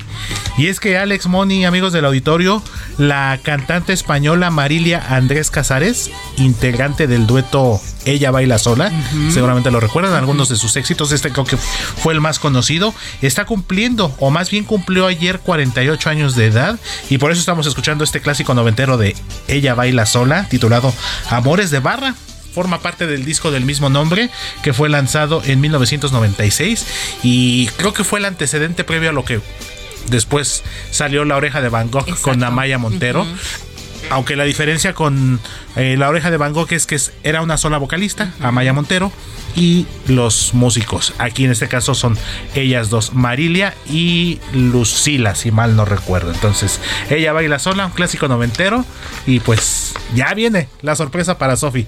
En un ratito más, Alex. Para. Sofi, hermosa. A ver si nos está escuchando. A ver si nos Que, está que escuchando. fíjate, el cumpleaños de Sofi fue hace un mes, 18 de noviembre. Noviembre, Que es sí. que todavía está en pañales, mi Sofi querida. ¿Verdad? Está en su nuevo ciclo de vida. Bueno, pues tú mañana, Moni. Yo mañana, Mañana. Yo, yo me estoy ahorita me- muriendo para mañana renacer. Mañana empieza el, el Monifest. Ay, de aquí hasta Empieza al rato, al rato Al empieza. ratito al ya rato, va a calentar- al a rato, calentar al rato. motores. Les voy a bailar la Macarena. Exactamente. Entonces, al ratito seguimos con más Alex Moni. Gracias, Héctor Vieira. Seguimos pendientes. Te escuchamos al ratito. Y antes de irnos a otros temas, Moni Reyes, tienes mensajitos Sí, claro que de la audiencia que nos Por escribe supuesto. al WhatsApp del informativo ¿A qué de fin de semana al 55 91 63 51 19. Saludos. Denuncias ciudadanas, sobre todo, puede hacernos llegar o algunas provocaciones para provocaciones desayunar el día de hoy. Claro, ya nos mandó Laredo Smith la barbacoa. bueno, por aquí nos escriben, hola, les pido porfa publicar mi reporte. Siempre los oigo. Saludos desde Jalisco. El reporte es, otra vez, Avenida Punta de Mallorca, como boca de lobo, entre etapas 2 y 3, Lomas del Mirador, en Tlajomulco. Por favor, iluminar las apagadas, porque los trabajadores y las trabajadoras eh, pagamos impuestos. Es justo que estén las luminarias pues funcionando bien. Es Tlajomulco de Zúñiga en Jalisco. Además, pues por ahí van a sus trabajos todas las personas a partir de las 4 de la mañana. Es muy peligroso este lugar y hacemos un llamado, ¿no, Alex? A, a Pues las sí, a autoridades de la Tlajomulco. alcaldía de. Tlajomulco, Allá en Jalisco. allá en Jalisco, donde nos escuchan por el 100.3 de FM. Ahí está el llamado de quién. Es un amigo que dice... No, no, no, nos da su nos nombre. puso su nombre, no, pero bueno, pero ahí está la dirección Publicar mi y el punto específico donde lo único que pide es que las luminarias estén funcionando. Sí, porque pagan impuestos, ¿no? Y ni siquiera es de instalar las luminarias. solo- las luminarias ya están instaladas. Claro. Solamente pues cambiar los, Los focos. los focos, las Digo, lámparas. Debe ser algo sencillo, esperemos, pero bueno, ahí está el llamado. Querida Moni, felicidades en tu cumpleaños, deseo que la pases de lo mejor. Un abrazo y saludos atentamente Luis Veller desde San Diego, California. Bueno, pues un abrazo gracias. a Luis que nos escucha Sí. allá en el otro lado de la frontera norte. Tenemos más, más saludos, pero ¿quieres al ratito? Vamos al Órale, ratito pues. para ir con nuestra compañera periodista titular del el noticiero El Heraldo Jalisco, allá por el 100.3 de FM, donde se transmite todos los días su noticiero de 3 a 4 de la tarde. Mi querida Mafalda Warrior, muy buenos días. ¿Cómo estás en este dominguito acá en la Ciudad de México? Bastante frío, bastante fresco. Me imagino que por allá anda un poquito más caluroso o de plano también hace frío. No, también estamos en las mismas circunstancias. Alex, muy buenos días. Un saludo para ti, para Moni, una felicitación, Hola. por supuesto. Este, le- en la medida en la que ha empezado a descender la temperatura, también ha descendido la, la agenda pública de los gobernantes acá en Jalisco, que me parece pues es también eh, una constante en el resto del país, Alex. Sin embargo, pues no quiero dejar pasar la oportunidad para recordar que este domingo se cumplen dos años del asesinato del gobernador, del ex gobernador de Jalisco, Aristóteles Sandoval Díaz, y a dos años de esto no ha habido avances significativos en la investigación, aunque las autoridades, principalmente el gobernador Enrique Alfaro, hayan tratado de dar carpetazo o sobre todo decir que esta es una investigación ya resuelta.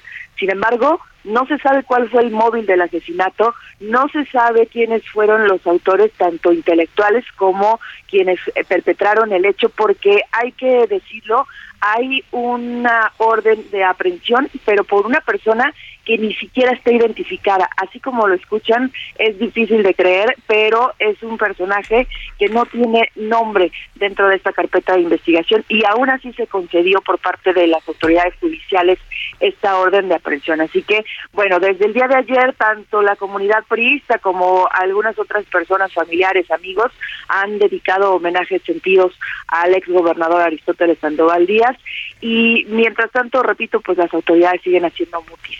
Otro de los temas, Alex, que está en la agenda y que eh, pues surgió el día viernes fue el lanzamiento de una asociación o de un grupo de políticos y políticas que han tenido ya incluso algunos cargos en, en el gobierno o bien, eh, por ejemplo, liderando a grupos empresariales eh, que lo que pretenden es incidir en la agenda pública de Jalisco y el primer pronunciamiento que hicieron también es relativo al plan B de la reforma electoral. Dicen que quieren emprender acciones por los temas que aquejan a los jaliscienses y uno de ellos ha sido este. Entre los integrantes está el ex gobernador de extracción panista, Emilio González Márquez, hay algunos otros personajes también, así que bueno, pues seguiremos los pasos de esta agrupación para ver qué tanto efectivamente tiene incidencia en la agenda pública de Jalisco, Alex.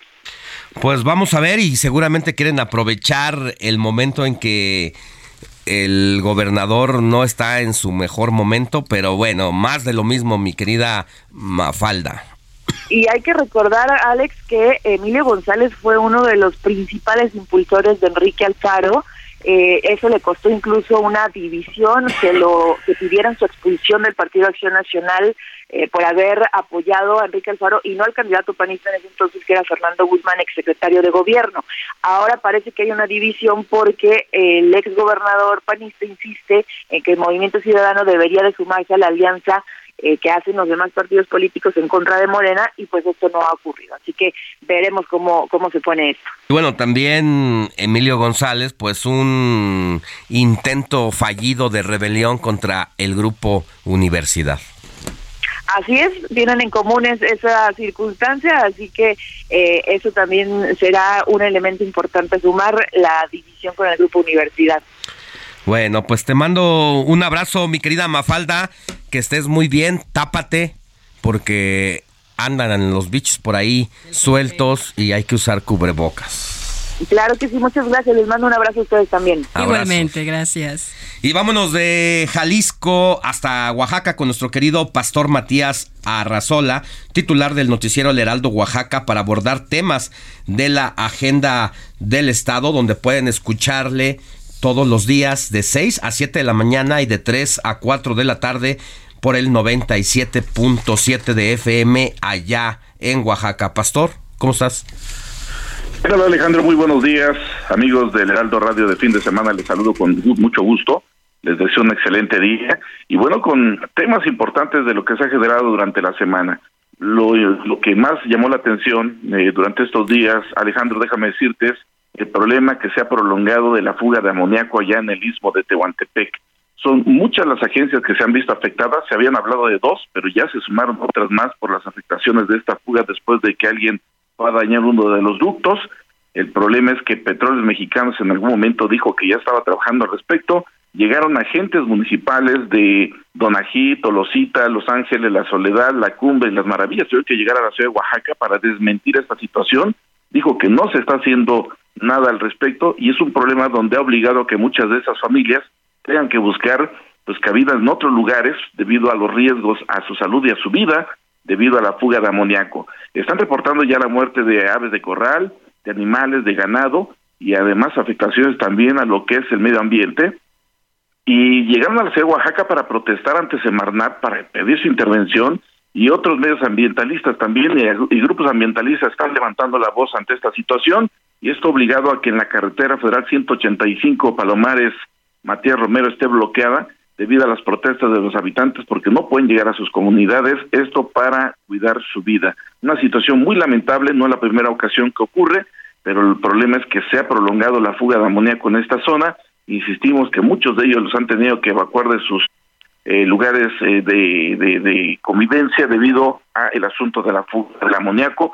Es un tema donde llegaron a Oaxaca para pedir la intervención del gobernador de Oaxaca y además esto también dijeron levantarán la voz con intención de que esto se pueda escuchar desde la Ciudad de México para atender este asunto que insistimos es muy pero muy riesgoso. Bueno, por otra pues, parte comentaste ajá. Alejandro también Sí. sí Sí, sí, adelante, adelante. Sí, te- y por otro lado, y dentro de los eh, temas de la agenda, pues eh, recuerdas que te comentaba de que por después de 12 años habían eh, quitado a las eh, habitantes, a mujeres triquis, que se habían posicionado de los, que son los portales del Palacio de Gobierno, están en estos momentos, bueno, pues ahora está, eh, pues llegaron con casas de campaña, alguien los está moviendo, por supuesto, aquí no es nada eh, pues eh, gratuito, eh, todo este es un asunto de negocios, estas personas que habían recibido casas, terrenos, camionetas en su momento de estancia allá en el zócalo de la ciudad, pues ahora es un pequeño grupo que se dividió, además Loreno, Lorena Merino eh, tuvo ahí algunas diferencias con otras de las dirigentes, y ahora pues esto obligó que exista otro grupo encabezado por Reina Martínez Flores, la cual es la que puso sus casas de campaña, se niegan a eh, pues a renovar el Zócalo, ya se dijo de tras mano de que lo que están pidiendo es 500 mil pesos por cada uno de sus militantes y además el regreso de sus pertenencias, pero el problema es que ya entró nuevamente el gobierno del Estado junto con Derechos Humanos a negociar con ese grupo de mujeres que insistimos no les asiste la razón, ellos argumentaban de que pues su protesta era legítima, pero se sabía que detrás de eso era una cortina de humo donde lo único que quieren es dinero, espacios para seguir vendiendo sus productos. Y ahora pues nuevamente el gobierno ha entablado mesas de diálogo a través de la Secretaría de Gobierno para que se pueda solucionar un problema que insistimos es verdaderamente preocupante porque que se limpió el zócalo después de 12 años y ahora ellas se niegan, solamente dices nos retiramos si hay dinero de por medio que son asuntos que son verdaderamente lamentables, Alex. Bueno, pues vamos a estar pendientes. Ahí ya el mucho trabajo en sus primeros días ya de después de haber tomado posesión el gobernador de la entidad de extracción Morena de Morena, mucha chamba, mi querido pastor. Sí, efectivamente, y sobre todo porque ahora que entró la coordinadora de la educación también, que por cierto tuvo una reunión con el secretario de Gobernación, Dana, Dana- eh, Adán Augusto, está buscando lo que es la toma de nota, que bueno, pues ya la nueva dirigente pueda tener ya eh, pues presencia, eh, y lo hicieron este fin de semana porque además realizaron una marcha, dijeron ellos solamente de la presencia solamente para que sepan que están ya nuevamente en el accionar por parte de los maestros, pero que esperemos que apuesten más por la educación y no por la movilización, como ha ocurrido durante mucho tiempo, que además no se olvide ese 2006 tan negro, tan oscuro, que tantos daños causó a los empresarios y a los mismos negocios. Así es que muy pendiente de todo este tipo de reuniones. Bueno, que tengas buen día y nos escuchamos la próxima semana. Muchas gracias, Alex. Saludos a todos amigos y que hacen posible este, este servicio informativo. Saludos. Hasta pronto. Allá saludos a Oaxaca, que nos escuchan en la capital por el 97.7 de FM, en Salina Cruz por el 106.5 de FM y también en Tehuantepec por el 98.1 de FM. Y recuerde que puede escuchar a Pastor Matías todos los días de 6 a 7 de la mañana y de 3 a 4 de la tarde. Entrega inmediata de una Ford Expedition Limited 2022 o de una Ford Expedition Max 2022, ambas de nivel blindaje 5, unidades exclusivas para México. Visítanos en Fort Andrade, Calzada de la Viga, 1880, Mexicalcingo, Ixtapalapa, código postal 09099, Ciudad de México, o llama al 552128 4071. El informativo fin de semana también está en Twitter. Síguenos en arroba fin de semana HMX.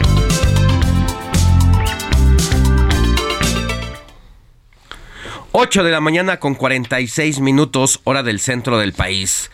Moni Reyes, ¿tienes mensajes? Tengo mensajes. Antes que nada le quiero agradecer a Luis Veller que desde San Diego me manda mis mañanitas cantadas por Ricky Martin. Muchas gracias. Y bueno, pues muy buenos días, Moni y Alex. Que mejoren los dos. Por favor, Moni, que Dios te dé muchas bendiciones, feliz cumpleaños. Tendrán información, dice, del Teletón. Gracias, soy el ingeniero Baez. Los saludos desde el pueblo mágico de Tepotzotlán, Estado de México. A ver, ingeniero, pues sí tenemos información de que ayer, ayer terminó ya por la noche, ayer sábado, eh, la emisión número 25 del Teletón 2022. Y como siempre, como cada año, Alex y amigos, la meta se superó. Se recaudaron 410 millones 473 mil 714 pesos. Así es que qué maravilla, ¿no? Porque estos donativos que dieron las empresas, que las personas común y corriente también, eh, nuestro granito de arena, hasta con un peso o con lo que tú querías, bueno, pues es para apoyar a todos aquellos niños, pues con discapacidad, con cáncer, con autismo y cada vez se van agregando más, más situaciones médicas que hay que Sí. tratar y que el Teletón ha hecho una gran labor en estos 25 años. Yo comencé, yo hice algunas transmisiones con el Teletón hace más de 25, bueno, 25 años, fue en 1997. Cumplió 25 años. 25 años este este este eh, ayer apenas este diciembre y yo fui una de las pioneras porque en radio Mm, pues hacíamos también, transmitíamos en radio 620 me tocó ir a Televisa me tocó hacer parte de, de- del 9999 ¿no? ¿Es la magia que a ti te mueve? Sí, digo, la verdad es que es algo, algo muy altruista, algo que debemos seguir contribuyendo y es parte de pues nuestra sociedad. Entonces, a nuestro amigo que quiere saber qué pasó con el Teletón, sí se logró la meta, ingeniero Baez, repito la cantidad, 410 millones 473 mil 714 pesos. Así es que ahí está la información. Y hola Alex, soy la señora Flores, saludos y te felicito por el programa, es excelente. Esto es lo que te dice la señora Flores. Y también Mart Barroso nos dice desde Chiapas, saludos a los dos y a todo el equipo, felices fiestas. Y bueno, pues uno más. En hola Chiapas, Alex, en hasta Chiapas. Tuxtla Gutiérrez por el 88.3 de FM y gracias a la señora Flores por sintonizarnos y por el mensajito que nos hace Sí. llegar aquí el informativo de fin de semana. Mart Barroso es el que dice felices fiestas, saludos a los dos. Y Antonio Pérez desde el Estado de México. Hola Alex, Moni, muchas felicidades por el programa. Los escucho todos, todos los fines de semana. Soy su fan, así es que saludos al Estado de México que a través, a través del 98.5 FM, pues también nos está sintonizando. Yo les quiero decir que a través también de algunos dispositivos o asistentes inteligentes como Alexa, como Tuning, ¿no? Alexa, Como el informativo de fin de semana. Alexa, pon el Heraldo Radio. Y Exacto. así inmediatamente dice, buscando 98.5 FM en Tunes. ¿No? Sí, Y ahí una maravilla ahora Una maravilla. O a través del www.elheraldodemexico.com.mx. Ahí también está nuestra señal de radio, televisión y nuestra prensa digital. Toda la información en el Heraldo. Muchas gracias. Pues gracias a Antonio Pérez también por el, el mensaje y saludos hasta el Estado de México. Y antes de irnos a más información, te quiero preguntar, Moni, ¿cuántos kilos ¿Peso? crees que puedas subir las personas durante las fiestas decembrinas? Porque Yo- de que es, llegamos a subir, Sí, sí, creo que sí. subimos, porque estamos de vacaciones, porque es la época de la ab- abundancia, En comida. porque son las posadas, Las es reuniones. las reuniones, Las los aperitivos. Claro. Entonces, ¿cuántos kilos crees que pueda subir una persona más o menos? Pues más o menos. igual y tres. Sí. Eh, especialistas tienen cálculos precisos como esto que tú dices, que entre 3 y 5 kilos llegan a subir las personas, por lo que hay que tener en cuenta que el metabolismo pues se encarga de convertir los nutrientes de los alimentos en la energía necesaria para que el cuerpo cumpla con todas sus funciones. Por eso es es- es- esencial saber qué tanto se consume y lo que es bueno durante estas eh, festividades. Muchas veces ocurre que a veces vemos a las personas cuando de, de pronto bajan algunos kilitos Se o, se- o mantienen en tan buena forma sí. que uno les pregunta, ¿cómo le haces? Para ¿O bajar. cómo le hiciste? La verdad, creo que a veces eh, nos engañamos un poquito, porque creo que tenemos, sin ser especialistas, hay que consultar siempre a un especialista para llevar una dieta balanceada, equilibrada, pero sabemos lo que nos hace mal al cuerpo. ¿Qué nos hace mal? Los azúcares, los refrescos, las grasas refinadas, los carbohidratos. carbohidratos. La, la grasa. Fíjate que hay mm, eh, especialistas que dicen la grasa, incluso la grasa animal, no tiene tanto problema para el cuerpo. El problema es cuando mezclas la grasa con carbohidratos, con azúcares, pues se convierte en una especie de piedrita toda, todo ese exceso de grasa que tu cuerpo lodo, ¿no? alcanza a digerir, y entonces vas acumulando pues precisamente unos kilitos de más. Así que pues hay que saber controlar o restringir la ingesta de alimentos con gran aporte calórico, ya que se presentan situaciones especiales ahora como los festejos y los compromisos, los donde cumpleaños. precisamente las posadas, Las posadas. el principal atractivo de estas fechas, sin duda, pues es la variedad de comidas y luego que el recalentadito. Uy, uy, Oye, uy. una tortita De bacalao. de bacalao. Con romeritos, No, pavo, hombre, pierna. con molito y el bolillito, la telerita. no, no, Así no. que hay que ponerse abusados, hay que tratar de, bueno, pues si hoy me comí un pan, pues no lo, no lo, Ay, no- pero no lo- Alex, eso es gente disciplinada. Sí, sí, ¿No? sí. Quien realmente cuida su cuerpo, como Robert, por ejemplo. Pero debe ser. O sea, creo que es, creo, en el- creo que debemos apostarle a eso. En el buen ser debería de, ¿no? En el buen ser, sí. Ajá, pero Porque incluso en general, ¿no? más allá de lo estético, eso no importa, pues es la salud, ¿no? salud. Porque dicen eh, los especialistas, gran parte del sobrepeso, pero sobre todo la grasita abdominal, es la que genera hipertensión. Colesterol. Colesterol. Triglicéridos. Y aquí, pues más, más que nada lo decimos por eso. Al final de cuentas, las personas quieren estar o, o estén como estén, pues eso se respeta. A mí me hace falta peso, entonces yo no tengo ningún problema, pero Eres todo una- con medida. Me das envidia de la buena porque tú te mantienes muy bien. ¿Qué te digo? ¿Eh? Pero como mucho, yo no sé a dónde se va. Bueno, pues también hay metabolismos. El así. metabolismo que, que trabaja tan rápido o trabaja lento, depende. Pero mira, la invitación es que, que sí nos fijemos bien en lo que comemos, sobre todo por salud, y tampoco desperdiciar esta época, ¿no? Y consultar, consultar a un especialista. Bariatra o ¿no? nutriólogo, etcétera, ¿no? Así es, mi querida Moni. Vamos a una pausa y vamos a volver con más información. Ya va a empezar el Porque fútbol. ya va a empezar la final de dos potencias. Pausa y volvemos con más. Yo no sé por qué, sino como Twinkies porque refresh. I don't know. La noticia no descansa. Usted necesita estar bien informado también el fin de semana. Esto es Informativo El Heraldo Fin de Semana. Regresamos.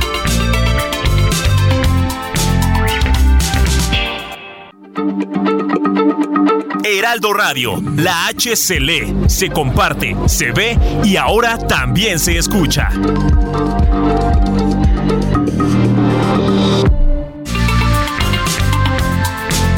Siga en sintonía con la noticia. Alejandro Sánchez y el informativo Heraldo fin de semana. Continuamos.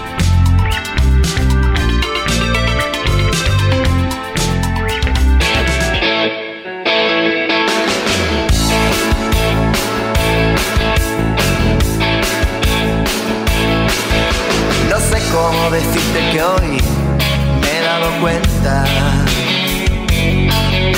del tiempo que perdí contigo dando vueltas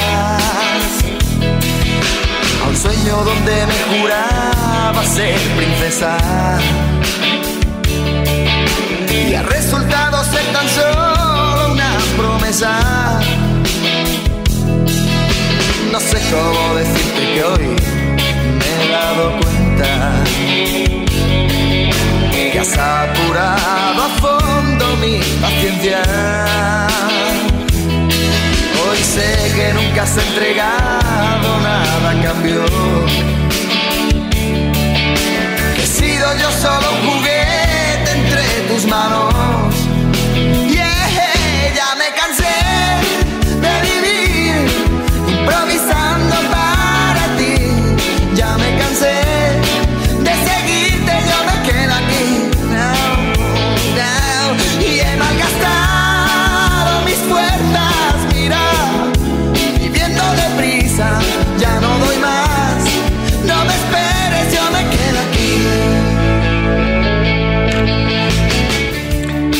El gran cantautor español, tocayo Alejandro Sánchez, mejor conocido como Alejandro Sanz, eh, uno de los íconos de la música pop, baladas de los noventas. 90 y consolidado. 2000, de hecho. Apenas hace poquito en redes sociales, como que ya dejó entrever que ya está listando material. Y mira lo que son las cosas, Alex. Homónimo tuyo, Alejandro Sánchez, justamente. Él es Alejandro Sánchez Pizarro. Tu segundo apellido es González. Exactamente. Ay, qué- Entonces, qué, mira nada más. coincidencia. ¿Y de sí. edades cómo están? No. Soy, soy, soy más, soy más chavito yo. Sí, Oye, el otro día lo estaba viendo y bastante maduro ya, en su mejor momento. Además, mm, eh, tiene un gran. Es un gran conversador. Y la ventaja que él tiene, pues es que compone sus propias rolas. Y me gusta cómo escribe. Es difícil que en sus canciones se repitan eh, Estrofas. las estrofas. Exactamente. Él casi no repite estrofas. No, Cuenta una historia y las desarrolla y es muy larga, pero encuentra siempre esa manera de hacer eh, pues los versos y él sin esfuerzos, ¿eh? O Tal sea, cual. bastante acertada y muy única su manera de escribir. Así es, Alex Money. Y pues, ¿por qué estamos escuchando al Tocayo? Porque precisamente hoy está cumpliendo 58, digo, 54 años. Es modelo 68. 54. Sí, no, Tiene una hija que quiso venirse a vivir a México y estudió aquí, la universidad, y acá iba y venía Alejandro Sanz, también gran parte de su vida, como Miguel Bosé, que él ya, ya radica aquí, vive por Interlomas, eh, Miguel Bosé, y bueno, Alejandro Sanz también ha echado raíz aquí, y la verdad es que el público latino, no se diga el público mexicano, fue uno de los primeros que se rindió ante su talento musical. En con Pisando Fuerte, ¿no? Fue su primer. Exactamente, que de hecho es parte de este mismo disco, Alex. El disco es eh, precisamente Viviendo deprisa, del cual se desprendió este tema que es el principal, el segundo sencillo el que fue el de. Pisando Ah. Fuerte y el tercer sencillo que fue Lo que fui es lo que soy.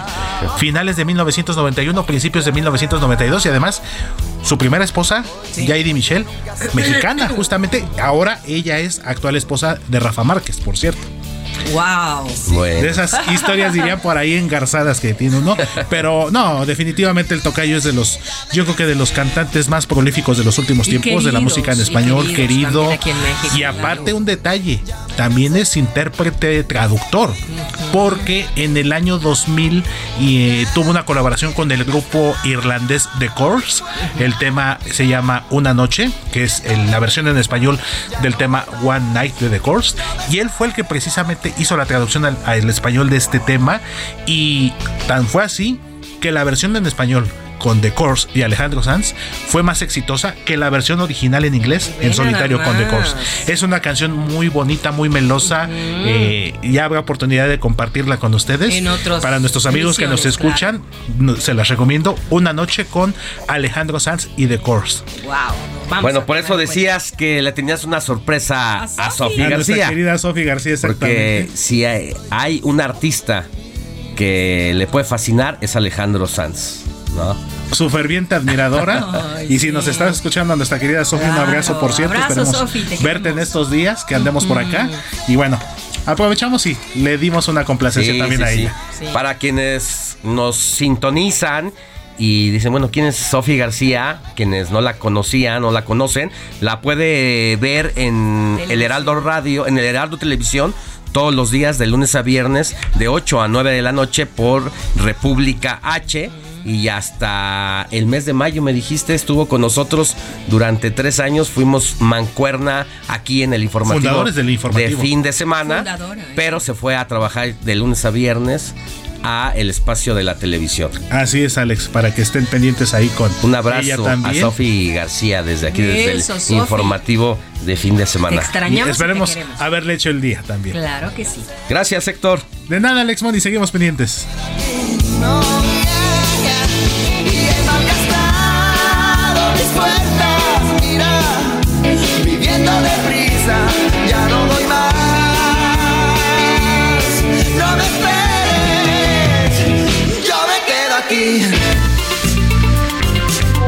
Comparte tus comentarios y denuncias en el WhatsApp del informativo fin de semana. Escríbenos o envíanos un mensaje de voz al 55 91 63 51 19. Que se venga un día acá. Ya son las 9 de la mañana con 9 minutos, hora del centro del país. Mire, cuando llega la Navidad, todos pensamos en las mejores recetas, de modo que no nos falte nada sobre la mesa, los postres incluidos, pero no podemos olvidarnos tampoco de las bebidas. Aunque está ahí el vino, el vino tinto, están los tequilas, los, los mezcales. Bueno, también es una buena oportunidad en esta, en esta fecha, pues sugerirnos algunos otros cócteles de Navidad. Recuerde, nada con exceso, todo con medida. Pero ¿por qué no? Pues disfrutar de un buen cóctel. Ahora que le llaman la mixología, precisamente a toda esta variedad de bebidas que se pueden hacer con mucho ingenio. Y qué mejor que tener a Iván Castillo, quien es mixólogo y consultor de barras y bebidas para restaurantes, para que nos digas, querido Iván, nos des tips para la preparación de diversas bebidas y cócteles de, no sé, mezcal y otras. ¿Qué nos recomiendas? Buenos días. Buenos días. Muchas gracias. Sí, pues justo en esta época creo que es muy interesante poder eh, recibir a nuestros invitados con, con alguna receta especial. La realidad es que ahorita está completamente en boga el tema del mezcal y justo me atreví y yo estoy experimentando en este momento para eh, diseñar bebidas específicamente con mezcal, pero con ese toquecito navideño que siempre, siempre van a sorprender a nuestros invitados en estas fechas. A ver, hay el mezcal, es una de las grandes bebidas, efectivamente 100% mexicanas, de distintas entidades, ¿no? Porque inicialmente teníamos la mala percepción de que el mezcal solamente se daba en Oaxaca, pero tenemos agaves en Oaxaca, en Durango, en el Estado de México, incluso en Guanajuato, es decir, tenemos una variedad excelente de mezcales y cómo las podemos los podemos preparar porque además se lleva con frutas, con algunas mezclas que vuelven interesante esta bebida. Así es, justo el tema de, del mezcal ha tenido un, un boga eh, interesante, justo por lo que comentas, ¿no? El tema de, la variedad de especies que tenemos y, y la, tan peleada denominación de origen, ¿no? Que, que busca específicamente proteger, eh, pues, nuestra industria mezcalera, ¿no? Eh, pelear justo contra la sobreexplotación de la planta y poder enfocarnos en tener un consumo responsable tanto de la planta como al final eh, siendo consumidores finales, ¿no? Y bueno, te, te comparto mi, mi receta personal navideña. ¿Qué te parece, Alex? A ver, venga. Mira, eh, está bien sencillo. Eh, le llamo Merry, Merry Mezcal. Ajá. Es una receta a base de una infusión, una infusión que puse eh, en casa, en una ollita, puse eh, jamaica, romero, anís y canela. Ajá. Lo puse en una ollita con un litro de agua y entonces lo puse a hervir y con esto yo generé mi infusión personal de jamaica, romero, anís y canela. Hacemos un concentradito. Así es, esta es como como nuestra infusión personal, la podemos usar, la podemos utilizar para el cóctel o la podemos usar como un agua de paso incluso, ¿no? Con este toque anisado y este toque de romero y canela es muy rico, se puede tomar caliente o se puede tomar frío. Se endulza con el propio anís y la- el propio hervor de la jamaica. Pues se va se va a endulzar ligeramente. Ajá. Yo sugeriría que al momento de hervir no no agreguemos eh, azúcares, más bien que ya sea al momento y al gusto, ¿no? Hay quien usa un jarabito incluso después de en, en medio de la preparación. Ju- Exactamente, justo ahorita llegando al cóctel vas a ver que le vamos a agregar ese jarabito, pero en el momento de, de la ebullición, si tú le agregaras azúcar, eh, tendrías, en vez de una infusión de jamaica, tendrías un jarabe de jamaica, Ya. que es la forma, es la forma de hacer un jarabe, es partes iguales de azúcar y agua, van a punto de ebullición y así se hace el, el jarabe natural que compramos en el supermercado, ¿no? Ok. Entonces, a ver, recapitulamos. Pongo en un litro de agua natural un puñito de jamaica, unas ramitas de romero, un poquito de anís y unas rajitas de canela. Lo Efectivamente, pongo ahí a hervir a flama media. flama intermedia. ¿Por ¿es cuántos correcto? minutos más o menos? 20 minutos aproximadamente. Ok. ¿Cuál sería el segundo Yo- paso? El segundo paso, bueno, ya tenemos nuestra infusión, ¿cierto? Sí. Y nuestro segundo paso sería irnos a eh, nuestro vaso mezclador o el shaker, el tan famoso shaker. Y en este shaker vamos a agregar eh, 1.5 onzas de nuestra mezcla, de nuestra infusión personal. Le vamos a agregar, La, la onza normalmente es, pues, es el, el caballito más o menos, ¿no? Que se usa. Hay mezcladores efectivamente que se compran así, pero puede usar un caballito o unos que son como dos dedos de un vaso normal. Mm, Si, si agarramos el, o si utilizamos el caballito, el caballito tiene dos onzas de medida. Ok. Entonces, si yo le solicito en la receta una onza, sería medio caballito. o eh, media onza sería un cuarto del caballito, ¿no? Digamos que el caballito va a ser nuestro nuestro jigger en este caso. Bien, ajá. Entonces vamos a agregar 1.5 onzas de nuestra mezcla, nuestra infusión de Jamaica, canela, anís y romero.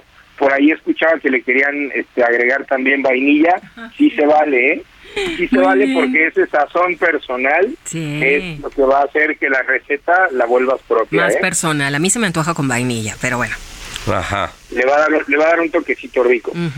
Y entonces vamos a nuestro shaker nuevamente, agregamos 1.5 onzas de nuestra infusión, vamos a agregar media onza de jugo de limón, me- media onza de jugo de naranja. ¿Por qué? Porque le queremos dar ese toque cítrico. Nuestro cóctel Merry Mezcal eh, es eh, un cóctel de sembrino que nos debe evocar a este ponche navideño, ¿no? Sí. Entonces, una vez que le agregamos media onza de jugo de naranja, media onza de jugo de limón y una onza de jarabe natural. Ajá. Ahí estamos ya agregando el tema del El dulzor. dulce. Así es. Tenemos todo en nuestra coctelera o nuestro vaso mezclador o shaker y vamos a sacar un vaso old fashion o un vaso corto, lo conocemos como vaso corto o vaso whiskero. A mí me gusta servirlo aquí porque va a lucir mucho más bonito nuestro cóctel. Ok. Ok, ya que tenemos ahí nuestro cóctel, tenemos eh, eh, un coctelito virgen para poder recibir a nuestros invitados. O mi sugerencia especial sería ponerle 1.5 onzas de mezcal, un mezcalito espadín joven de preferencia, para poder agregar este este toque, ¿no? Eh, Del destilado, del destilado orgullosamente nacional. Perfecto. Espadín Una de preferencia. Así es.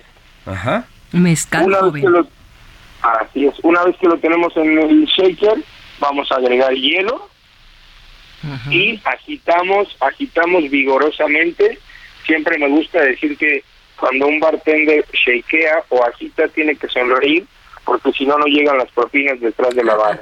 No, además siempre es un espectáculo como Deleite. comensal, como eh, cliente de un restaurante, ver ese momento en que te están preparando los alimentos es muy rico y es se antoja, se antoja, ¿no? es in- incitador. Sí, incitador también.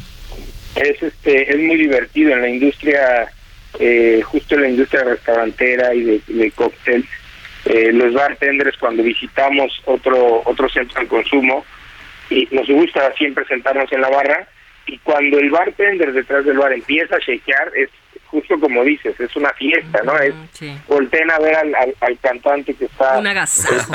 sí sí sí sí con su canción principal algo así entonces, una vez que estamos eh, shakeando, eh, terminamos de shakear, vamos a servir en este vaso old fashion. Es una técnica que, que se llama shake and throw.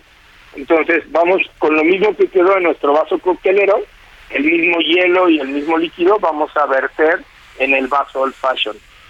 Ok. Hasta ahí vamos bien, ¿cierto? Sí.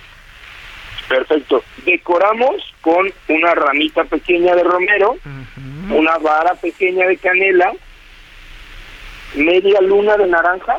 La media luna la vamos a extraer eh, sacando una rodaja primero, una rodaja de naranja, y esa rodaja se parte al, por la mitad. Entonces, lleva demasiada garnitura porque justo quería que nos evocara, ¿no? A- al ponche navideño. Claro. En- Entonces, canela, romero, media luna de naranja y como toque final, una cereza en almíbar. ¿Qué tal? Va a tomar un colorcito rosáceo, rojizo, muy rico y va a ser muy, muy aromático también. Mm, para todos los sentidos, ¿no? Provocarnos. Así es que, que justo se antoje desde que llegas a, desde que lleguen a tu casa, tus invitados quieran probar el cóctel Luego, eh, con los que lo estás recibiendo, ¿no? Claro. Sí, la verdad es una buena invitación para quienes nos visitan, darles un coctelito de este y que degusten un mezcal servido de otra manera. Así que ahí tiene un Merry Mezcal. Vamos a recapitular. Jamaica, romero, anís, canela. Se pone a hervir en un litro de agua durante 20 minutos. Ya que tenemos esa Infusión infusión, personal. lo llevamos al vaso mezclador, Mezclador. y ahí en el vaso mezclador le metemos media onza de jarabe endulzante y después una onza y media de mezcal de preferencia Nos faltó la naranja y el es- limón. espadín ah sí también un Media de limón, media, de, Media de naranja. naranja. y a batirlo bien Ajá, en un vaso whiskero. con hielo. Y luego ponerle mezcal joven. Y agitamos de nuevo. Agitamos vigorosamente, no olvidemos la sonrisa siempre. Ay, alegría. Y, eh, sí, sí, sí, claro, y, y servimos en vaso old fashion o whiskero. Decoramos con ranita de romero, varita de canela, eh, una cereza y media luna de naranja. Bueno, pues ahí está una buena oportunidad para hacer un rico cóctel. Solamente es decir, decirle a la audiencia que es importante tomar conciencia y responsabilidad. Y no solo en fin de año, sino siempre para proteger nuestra vida y las de los demás, evitando manejar alcoholizado, porque pues no debemos manejar con ciertos grados de alcohol en el, en el cuerpo, solamente pues es como una invitación para un coctelito poder recibir a nuestros invitados y Que se sientan a gusto, que se ser sientan a buenos gusto, anfitriones. ser buenos anfitriones. Mm, qué rico. Claro, sí. Coincido completamente, Alex. Siempre es importante eh, consumo responsable. Sí, muy bien. Sí, mira, ah, quiero hacer un paréntesis. En este momento está metiendo gol Argentina de un penalti que ha cobrado Leonel Messi 1-0 el marcador al minuto 22 con 30 segundos. Ahí está, se pone al frente Argentina en esta final del Mundial de Qatar 2022. Bueno, dicho este paréntesis, ahí tenemos esta opción y cuéntanos rapidísimo, mi querido Iván Castillo, cuántas, tenemos dos minutos, minuto y medio, cuántas familias de mezcal existen. Eh, bueno, el mezcal principalmente se categoriza por especie de, de maguey o especie de agave. Existen hijo, más de 300 especies.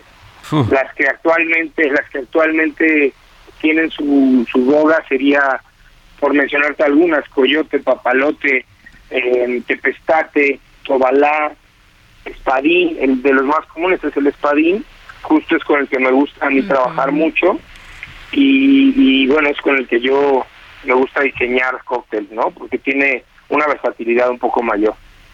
Bueno, pues te agradecemos mucho. ¿Dónde te podemos seguir para recomendaciones, para tips, para consultas sobre distintas bebidas aquí en nuestro país? Muchas eh, oportunidades. La familia de los cócteles es demasiado grande. ¿Y dónde podemos consultarte? Claro que sí, me pueden encontrar en mis redes sociales. Estoy como arroba santo gusano y también estoy como arroba santo gusano mezcalería. Muy Ahí bien. van a encontrar recetas muy ricas y van a encontrar eh, algunos tips justo detrás del bar. Wow. Gracias, Iván, mixólogo y consultor de barras y bebidas para restaurantes.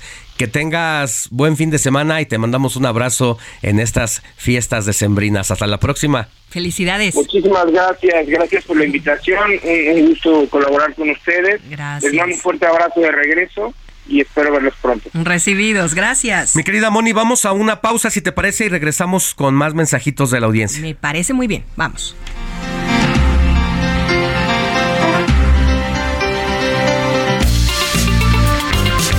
La noticia no descansa. Usted necesita estar bien informado también el fin de semana. Esto es Informativo El Heraldo Fin de Semana. Regresamos.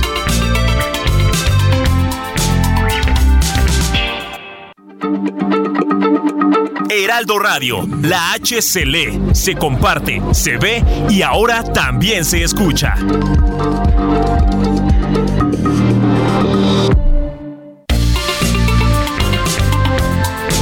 Siga en sintonía con la noticia. Alejandro Sánchez y el informativo Heraldo Fin de Semana. Continuamos.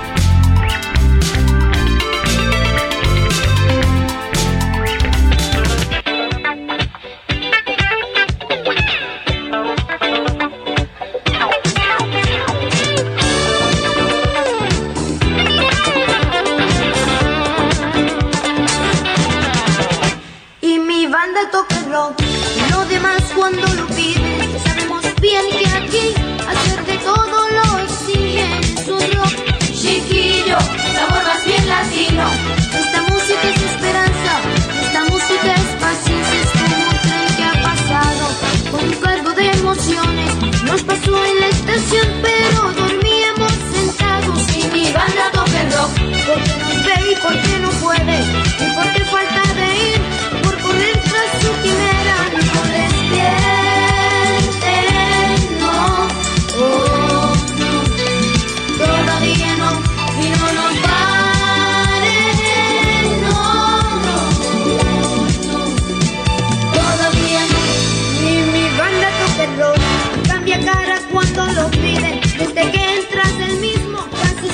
Ya son las 9 de la mañana con 31 minutos, hora del centro del país. Estamos de regreso en el informativo de fin de semana, en el último bloque. Y mire, en este momento Argentina se mantiene al frente sobre la poderosa Francia que busca el bicampeonato. 1-0, gol de Messi.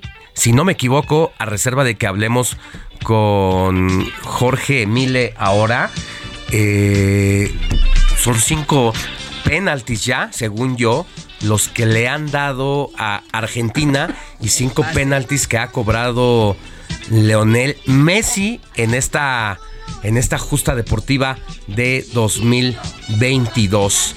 Mientras tanto, mi querida Moni, tenemos mensajitos. Tenemos men- mensajitos, amigos, 5591635119, que no decaiga el ánimo. Vamos, Francia, vamos, Argentina. Sí se puede. El Heraldo Radio, la H que sí suena. No se escribe desde la Benito Juárez. Angie dice, soy Angie, soy Angie de la Benito Juárez. Y los escucho a través del Heraldo Radio, la que sí suena. Por otro lado, Antonio de Harvard nos dice, Alex. Saludos, muchas felicitaciones, Moni, a la voz más bonita del Heraldo. Se tenía que decir y se dijo. Te dije. Esta es opinión de Antonio. Antonio, muchísimas gracias. Pues qué te digo, ¿verdad? Ahí andamos trabajando en esto. Varias voces que hacemos posible que la H suene y también se escuche. Muchas gracias, Antonio de Harvard. ¿Qué tal? Ah, pues ahí están tus admiradores, porque además, pues sí, mi querida Moni, algo que te distingue a ti es esa voz bien entrenada y naturalita. Natural sobre todo, ¿verdad? Que no es fingida. Eso, eso es lo más Eso importante. es lo más importante. Muchas gracias, Así gracias, que gracias. Siempre un gusto escucharte y qué bueno que nos escuchan también porque está la Moni Reyes al aire. La Moni Reyes, sábados y domingos. aquí, mi querida Gracias. Moni, y en los cortes informativos también de sábado y domingo hasta las 12 del día. Hasta las 2. Hasta las 2. Dos de la tarde. Y entre semana, pues con nuestros promocionales, ¿verdad? También para, para darle vida a esta estación. Qué bueno, mi querida Moni, ¿qué vas a cenar esta Navidad? Ay, voy a cenar. Fíjate que esta Navidad yo misma voy a preparar el bacalao. Nunca lo había hecho, pero vamos a, a intentarlo con una ensaladita de manzana y una crema de elote. Así sencillito, nada más. Y una, un pastelito de esos que compras en las tiendas departamentales de limón, un pay de limón. Paisito de limón. Entonces, Sí. vas a, ¿tú cocinas normalmente? Pues no, pero ahora sí lo voy a intentar, un bacalao a ¿Quién la vizcaína. tus Pues generalmente lo compramos. cenas de compramos? ¿Compras todo. la- Sí, sí, sí, sí, lo mandamos a hacer. Ya y ves la pasas con tu... la paso con mi mamá, mami, con tus con, hijas. con mis hijas, con mi mamá y los novios de las hijas, ¿verdad? También. Ándale. A eso vamos a hacer en, en Navidad y Año Nuevo.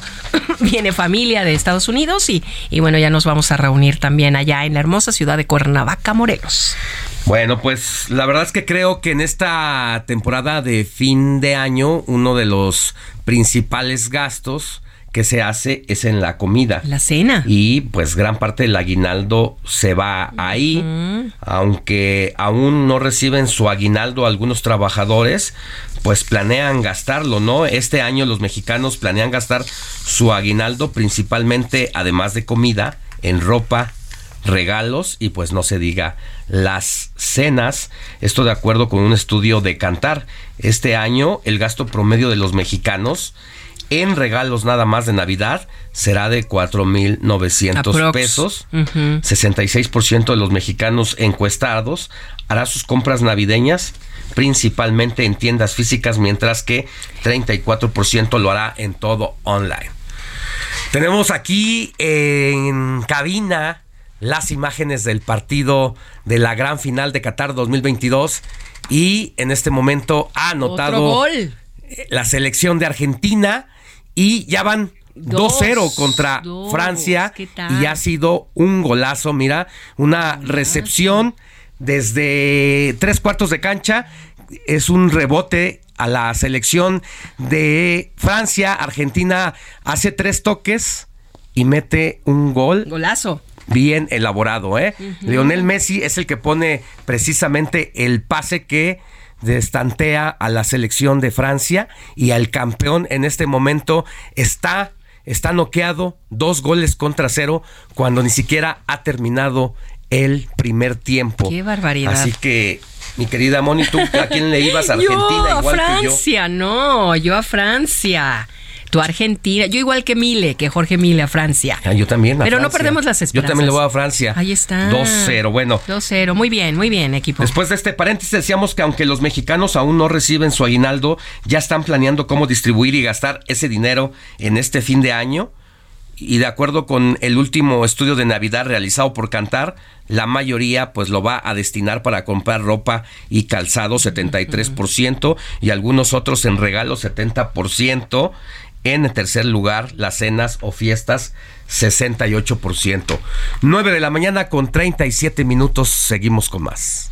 Les traemos una oportunidad exclusiva. Dos unidades únicas en México de nivel 5 de blindaje. Llévate una Ford Expedition Limited 2022 o una Ford Expedition Max 2022. Entrega inmediata. Llámanos al 5521-2840-71 o visita nuestra agencia en Calzada de la Viga 1880, Mexicalcingo, Iztapalapa, 09099, Ciudad de México. Solamente en Ford Calzada La Viga. Aprovecha.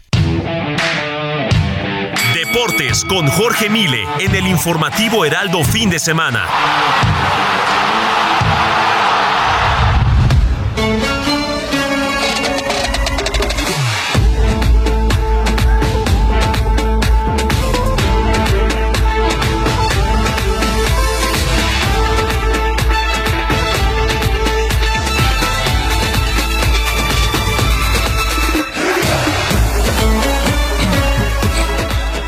Luis Enrique Alfonso nos, visita aquí en la cabina del informativo de fin de semana y justo ahora casi que vas entrando a la cabina Argentina acaba de meter un segundo gol y tenemos también a Jorge Mile en la línea telefónica. ¿Cómo ves tu impresión? ¿Sorpresa? ¿Cómo están? Un placer saludarles. Buenos y mundialistas días tengan todos ustedes. Las calles están desérticas. Además de que es domingo, que ya empezó la vacación para los chamacos. Eh, eh, escucho y veo todos pendientes de- del mundial. Pues mira, eh, Argentina está jugando el partido de su vida. Me parece que este equipo que tiene Messi no es el mejor en cuanto a calidad, pero es el mejor en cuanto a soporte para una figura emblemática como Lío. Y el primero habría que ver qué tanto lo del penal, el segundo es una gran genialidad de toques rápicos, muy vertical el fútbol de Argentina. Me está decepcionando Francia sin demeritar lo que está haciendo Argentina, pero me parece que Francia no ha alcanzado a leer bien el partido y a los 40, un 2 por 0 a favor, me parece que Argentina tendría todo para coronarse. Ojo, que Países Bajos lo igualó, Australia le descontó y Argentina los cierres de partido le cuestan. Así es. Mi querido Jorge Mile, muy buenos días. ¿Qué te parece el resultado hasta este momento? ¿A ti te decepciona la escuadra de Francia? Es que, eh, mi querido Alex, no ha aparecido Francia, simplemente los han borrado los argentinos con un trabajo espléndido, eh, tanto a la hora de eh, eh, defender como a la hora de, de atacar, lo ha hecho muy bien Argentina. Messi ha sido de verdad importante sobre el terreno de juego y Mbappé del otro lado simplemente no ha aparecido, pero tampoco a la defensa Francia ha hecho bien las cosas. Es cierto que el penal deja muchísimas dudas, para mí no lo era, pero se marcó y está. Eh, con ese 1-0 Argentina, ok, está bien, pero la segunda jugada de gol de Argentina es una genialidad, es, eh, el- un contragolpe dibujado con un toque perfecto de, de Messi para poner ya la jugada clara de gol y después lo que hace Di María rematando para poner el balón eh, en, en las redes, la verdad es que lo hace muy bien y ahora Francia ha comenzado a cambiar eh, de cara a lo que ya será prácticamente el segundo tiempo, ya rebasamos los 40 minutos de, de partidos, sale Giroud eh, y bueno, la verdad es que se vienen cambios en Clara Turán también por parte de el conjunto galo y es lo que necesita, ¿no? Replantearse rápidamente, restarán 45 minutos más y más lo que vaya a agregar el árbitro de estos 41 ya ahora y bueno, la verdad es que complicado, luce muy complicado, pero como bien decía Luis, eh, le cuesta mucho trabajo a Argentina los segundos tiempos. Así es, Luis Enrique, ¿cómo estás viendo los movimientos que ya acaba de hacer la, el entrenador de la selección de Francia? Recordar que en la semana hubo muchas dudas y cuestionamientos por esta gripe del camello. La Organización Mundial de la Salud determina que tiene un 35% de mortalidad. Es una gripe que está mal llamada porque cuando pensamos en gripe del camello decimos, son los camellos. No, no, no. Es parte, incluso es un síndrome respiratorio de Oriente Medio. Es una variante del COVID y le pegó a varios jugadores franceses. Estuvo Bagán, estuvo, me parece también Upamecano que se recupera, estuvo Javiot también.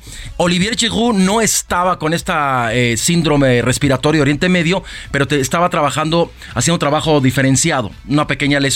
Me parece que el sacarlo de la cancha es propio porque no, no está físicamente. Entra Dembélé, 100%. entra el hijo de Lilian Thuram, que lo veíamos en la tribuna, uno de los mejores defensores franceses. Entra el hijo también que le puede dar mucha apertura por las bandas. Sobre todo, me parece que Didier Deschamps lo que busca es eso, darle mucho aire y respiro, tanto por, con Dembélé por la derecha como, como Thuram por la, por la izquierda y dejar a Griezmann y a Mbappé como punta no va a funcionar Mbappé si no le llegan balones. Para mí el mejor jugador de Francia en el ataque es Griezmann. Es el que juega con un 10 engañoso. El 10 de la playera lo tiene, lo tiene eh, Mbappé, pero realmente el que lo hace el trabajo es, es eh, Griezmann. Lo de Argentina es, es superlativo. Messi ha anotado un gol. Excepto la falla que tuvo en el penal contra Polonia, ha anotado un gol en cada uno de los encuentros. Son cinco penaltis cobrados a Correcto. favor. Sí, sí, Que me parece que de esos cinco, dos tendríamos que dejar en tela de duda. Por cierto, hay un mexicano en la final. Fernando el cantante Guerrero está en el bar. Ojalá sea bar con B chica y no se convierta en B grande, por bien de todos. Pero es un partido que a mí sí, sí me, me- me llama poderosamente la atención. Pero, pero. Creo que todavía van a haber cositas que platicar. Ya. Sí, la verdad es que está desarticulada la selección de Francia, mi querido Jorge Mile. Pero bien tocaba el tema Luis, hablando precisamente del VAR, pues desapareció a la hora de eh, que tendría que, que mostrarse, que estar ahí, porque ese ese penalti, la verdad es que creo que el 90% de lo que los vimos, simplemente sabemos que, que no, no era penal, pero bueno, como decíamos, eh, aún así Argentina se ha mostrado mucho mejor sobre el terreno de juego, eh, han hecho mejor las cosas y cierto, Griezmann tampoco ha aparecido, mm, es que Francia no ha aparecido a la hora de atacar la posesión de, del balón, la ha tenido totalmente Argentina. Pero ¿no? ¿saben qué? Trabajo excepcional del medio campo de Argentina con Rodrigo de Paul, que es un hombre que corre la milla, o sea, es un tipo que entrega 14 kilómetros por partido.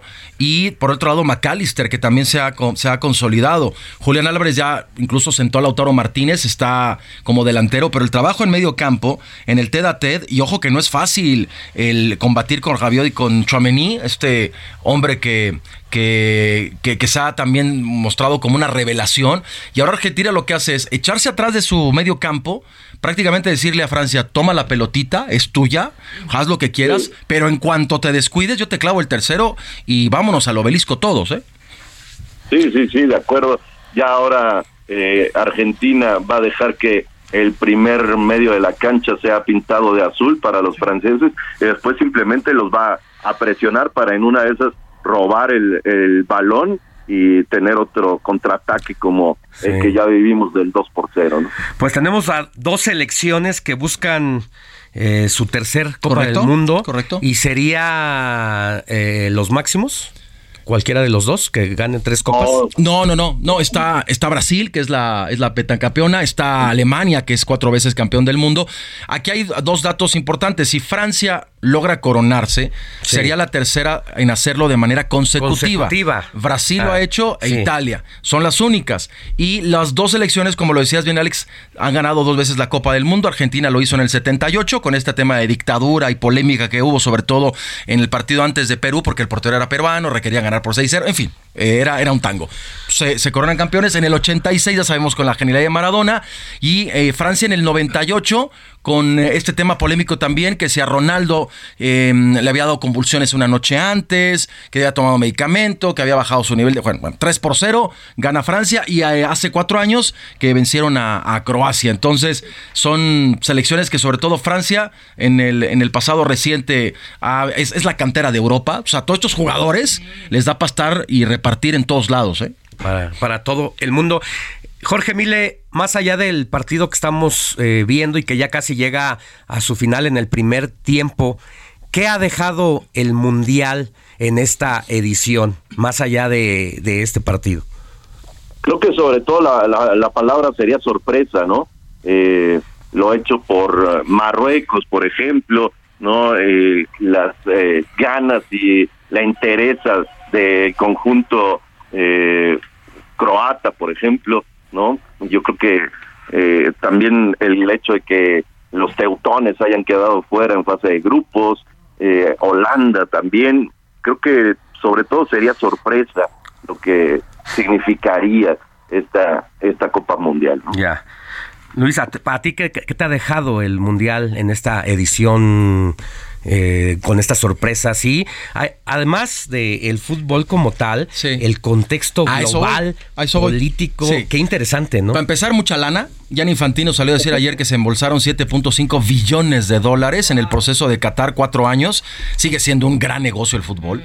Segundo, me parece que la FIFA deja en claro que hay una doble moral muy marcada porque ellos se lavan las manos con el tema, por ejemplo, el jugador iraní que está sentenciado a, muerte, Dicen por que- apoyar una protesta a favor de los derechos de las mujeres. Correcto, eh, se hace de la, de la vista gorda lo que pasa en Qatar, siempre y cuando el dinero dé. O sea, me parece que hoy más que nunca Gian Infantino y la FIFA dejen claro que la FIFA está donde está la, el varo.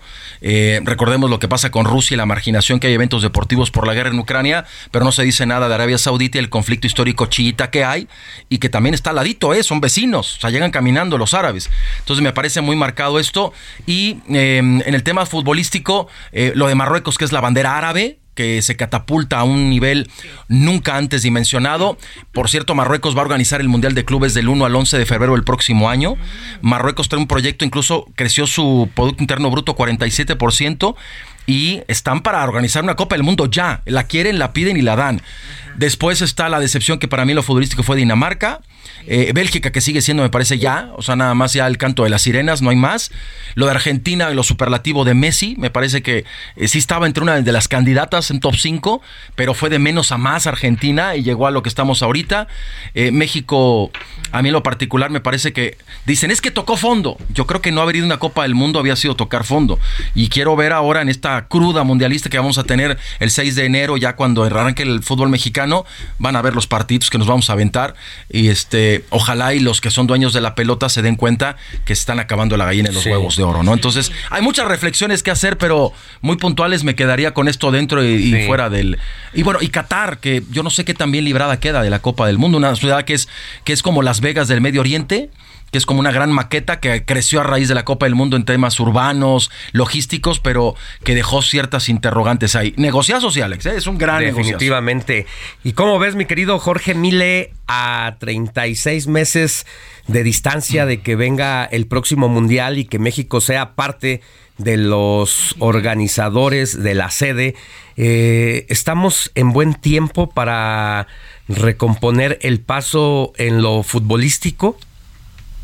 Híjole, me, gustaría ser romántico y decirte que sí, me gustaría ser romántico y decirte que eh, sí, sí se tocó fondo ahora, pero no solamente en México, en Latinoamérica, la gente que maneja no solamente el fútbol, sino el deporte en sí, eh, la verdad es que no ven por, por los deportistas, no ven por eh, el espíritu de competencia, ven por el dinero. Y sí, yo creo que México eh, va a formar parte de, de este mundial próximo, eh, será casa también, en una de esas se llegará al tan mencionado quinto partido, pero me parece tan poquito pensar en un quinto partido eh, como que eso ya sería el crecimiento total, no creo que, que sea así. Eh, hay una eh, falta de crecimiento en fuerzas básicas, se han dejado de lado, eh, también el hecho de que no haya eh, ascenso y descenso me parece que ha sido un error eh, dramático que nos ha puesto en el lugar donde estamos, el, el hecho de no tener competencias de alto nivel internacionales y ver cómo Estados Unidos crece y crece y crece y crece eh, y además hace billetes, que es lo que le interesa a, lo- a los directivos mexicanos, que es hacer dinero, pero que pierden de vista, por supuesto, el, el generar buenos futbolistas. Así es, Luis Enrique, tu opinión sobre la selección mexicana. Pues mira, eh, tristemente otra vez empieza de cero. Es que cada cuatro años partimos de cero. Entonces, yo creo que aquí lo que tendría que hacer es un examen de conciencia serio de los directivos que están y para qué están, ¿no? Si va a estar John de Luisa, ok, pero alguien más va a tomar la batuta deportiva porque él, él ha sido vital, sobre todo en el modelo de negocio. De negocio. Ha sido redituable y por eso no lo van a Es que es un gran negocio, Alex, el fútbol mexicano. El día de mañana, cuando realmente entendamos de qué va y que el negocio no está peleado con el espectáculo y el crecimiento deportivo, me parece que ahí vamos a lograr ser una gran potencia. En Pero lo- ahí está eh, el reto, lograr. Sí, por- es que a ver, lo, lo pongo nada más en contexto rápido porque estamos sobre tiempo. La elección del próximo entrenador de la selección. Hay cuatro grandes grupos en el fútbol mexicano y cada quien quiere llevar agua a su molino. Está Grupo Pachuca, está Grupo Orlegui, está eh, Televisa y Azteca. Entonces dices tú, quiero poner a Juanito Pérez. No, ¿cómo? Porque ese es tuyo y va a hacer lo que quieras.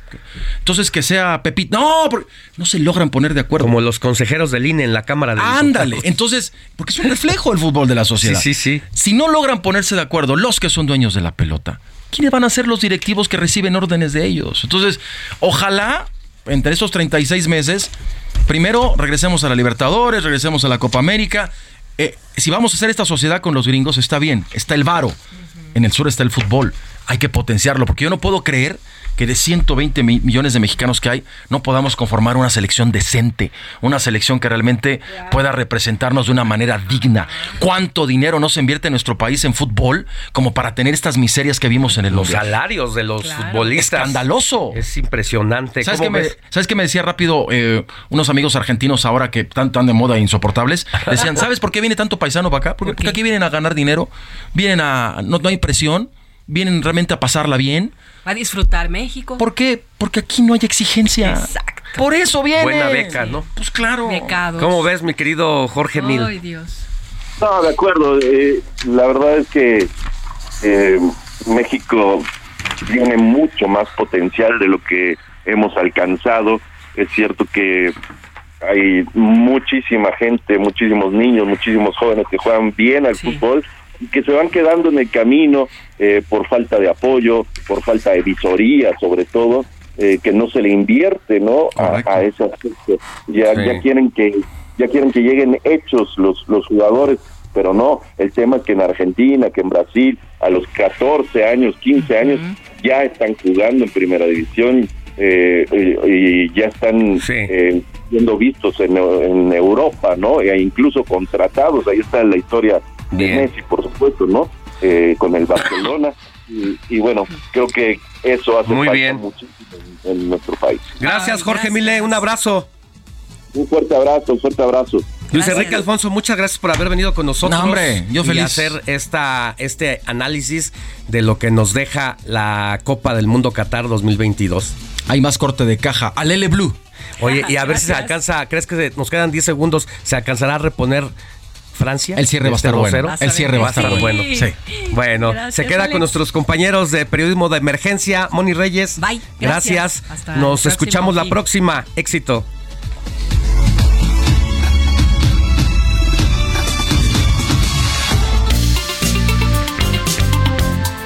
Heraldo Media Group presentó Alejandro Sánchez y el informativo Heraldo fin de semana la información y el entretenimiento que usted necesita para estar enterado también en su descanso.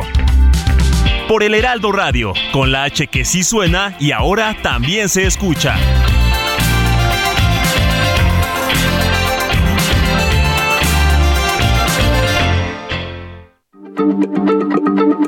Heraldo Radio, la H se lee, se comparte, se ve y ahora también se escucha.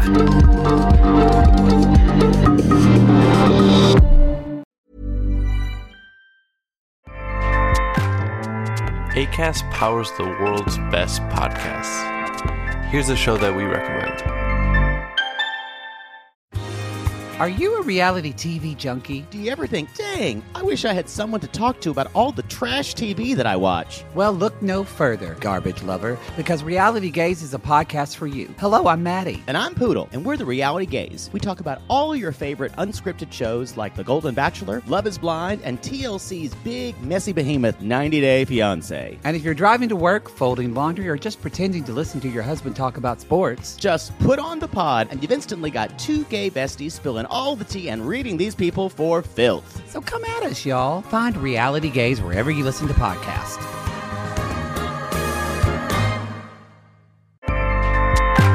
ACAST helps creators launch, grow, and monetize their podcasts everywhere. ACAST.com.